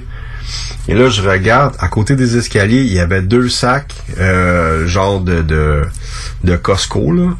Et il y avait des canettes d'empilées dedans, vraiment correctes. C'est comme si une canette qui avait été euh, euh, tirée vers le haut et qui avait été projetée à terre. Je l'ai jamais compris, celle-là. Puis euh, ça pouvait pas être quelqu'un parce qu'on était tout seul. Puis je vois pas comment ça se fait qu'il y aurait eu une canette qui aurait débarqué des sacs de la façon que c'était comprimé là et juste glissé par terre. Je sais pas. Donc, au travail des enquêtes, le but c'est de, de, de- d'enquêter dans des, des endroits qui sont réputés être hantés. C'est d'essayer de comprendre au départ ce qui se passe, d'essayer de démystifier. Si jamais euh, c'est inexplicable, ben là c'est là que ça devient intéressant et qu'on fait une enquête et qu'on capte des preuves. C'est ça le but, c'est de capter des preuves. Puis euh, je vous dirais qu'on a vraiment euh, une banque de données vraiment incroyable depuis le temps qu'on enquête là. C'est pas moi qui vais inventer des preuves, j'ai rien à gagner là-dedans. Euh, peu importe ce que les sceptiques ou des euh, ou des tatas vont inventer sur notre travail. Moi, je suis là pour montrer ce qu'on fait. Puis quand c'est dérangeant, je le dis, comme je viens de, partager avec vous certaines expériences. C'est pas arrivé souvent, mais c'est quand même arrivé. Euh, puis si ça peut aider des gens, dans le fond, à, partager leur expérience à eux, parce que je, sais que ça peut être, dur de raconter son histoire, moi, la mienne, de quand j'étais jeune. Euh, ça m'a pris des années. J'ai essayé de le raconter quand j'étais petit, mais on me regardait comme si j'étais... Euh, voyons, de quoi tu parles? Tu viens d'une autre planète? C'était ça dans les années 80, là, tu sais. Fait qu'à un moment donné, j'ai commencé à en parler. J'ai parlé de ça avec ma conjointe quand on, s'est remis ensemble. Euh, et après ça, ben j'ai- j'ai quelques années après, quand j'ai pris l'expérience, ben j'ai partagé mon expérience avec avec vous autres dans le fond. Puis euh, c'est ça, tout ça pour dire que le documentaire va servir à ça, partager nos expériences. Puis euh, il faut encourager les gens à en parler puis à demander de l'aide parce que je sais que au nombre d'enquêtes qu'on a fait, c'est pas facile pour plusieurs personnes. Il y en a qui veulent juste il y en a qui veulent juste savoir, il y en a qui veulent juste qu'on leur dise OK euh, oui, on a capté des choses ici puis t'es pas fou là ou non euh, gars, il y a, rien d'anormal, c'est c'est euh, une tôle sur ton toit qui tape de temps en temps, c'est un raton laveur, c'est tes tuyaux qui cognent dans le mur. Euh, il y a souvent quelque chose sur 280 quelques enquêtes là. Il y en a même pas 40 où ce qu'on a capté des choses inexplicables.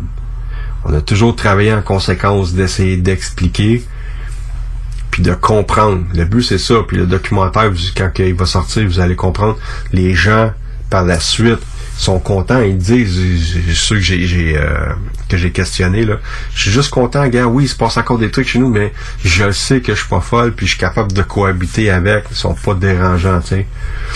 Fait que euh, voilà, c'est, je suis vraiment euh, content d'avoir fait une autre émission partager avec vous euh, le monde du paranormal qui me fascine. Euh, donc, je vais vous souhaiter euh, une bonne une bonne fin de journée. Puis on se retrouve à une prochaine émission. Salut tout le monde. Bye.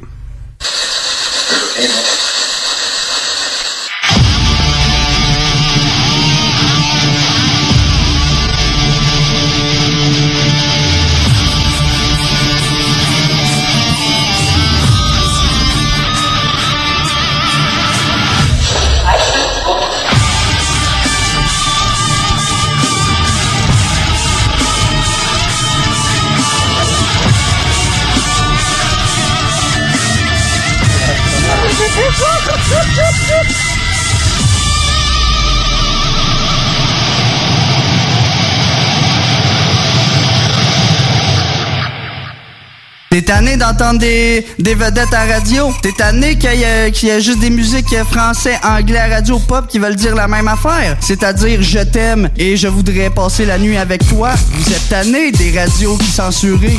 Ben, C'est JMD. Hey Marcus, on fait un jeu, OK? Hey, wow, du gros fun. On joue à dis-moi quelque chose qu'il n'y a pas au dépanneur Lisette. Vas-y. Ben déjà, en partant, je te dirais que ça serait plus facile de dire qu'est-ce qu'il y a au dépanneur Lisette, comme des produits congelés, des bières de microbrasserie, des charcuteries, plein de produits locaux et même des certificats cadeaux que tu peux mettre le montant que tu veux. Ouais, c'est vrai qu'il y a pas mal d'affaires au dépanneur Lisette. 354 Avenue des Ruisseaux, à Pintendre. Allez le voir par vous-même. Groupe DBL est le spécialiste en toiture, portes, fenêtres et rénovation à Québec. Prenez rendez-vous avec un de nos spécialistes pour évaluer vos projets. Notre équipe cumule plus de 40 ans d'expérience et c'est avec fierté que nous la mettons à votre disposition afin de répondre à tous vos besoins, notamment en matière de recouvrement et de réfection de toiture. Groupe DBL, complice de vos meilleurs projets à Québec. Situé au 791 boulevard Pierre-Bertrand. Estimation gratuite. 88 681 25 22. GroupeDBL.com.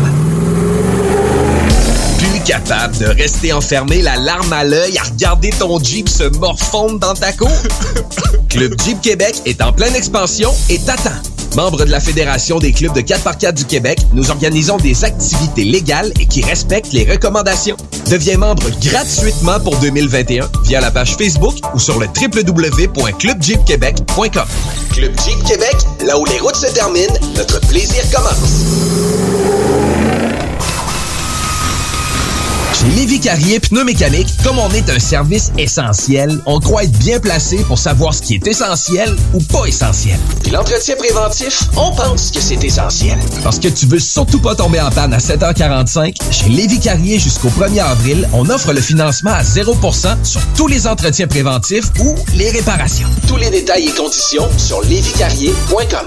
La Fondation Jeunesse du CI3S de Chaudière-Appalaches aide des enfants et des jeunes en difficulté. Elle contribue à soutenir financièrement environ 300 d'entre eux chaque année. C'est plus qu'un coup de pouce financier, c'est le gage d'un avenir à construire. Grâce à l'inscription des enfants à un camp de jour ou à une activité sociale pour les sortir de leur isolement, le matériel nécessaire au stage afin que les jeunes apprennent de saines habitudes de travail, des trousseaux de départ pour les jeunes qui partent en appartement à leur majorité après leur placement en centre jeunesse et plus. Suivez la Fondation Jeunesse du CI3S de Chaudière-Appalaches sur Facebook. Redonnez de l'espoir aux jeunes en difficulté. Faites un don à la Fondation dès maintenant sur canadon.org.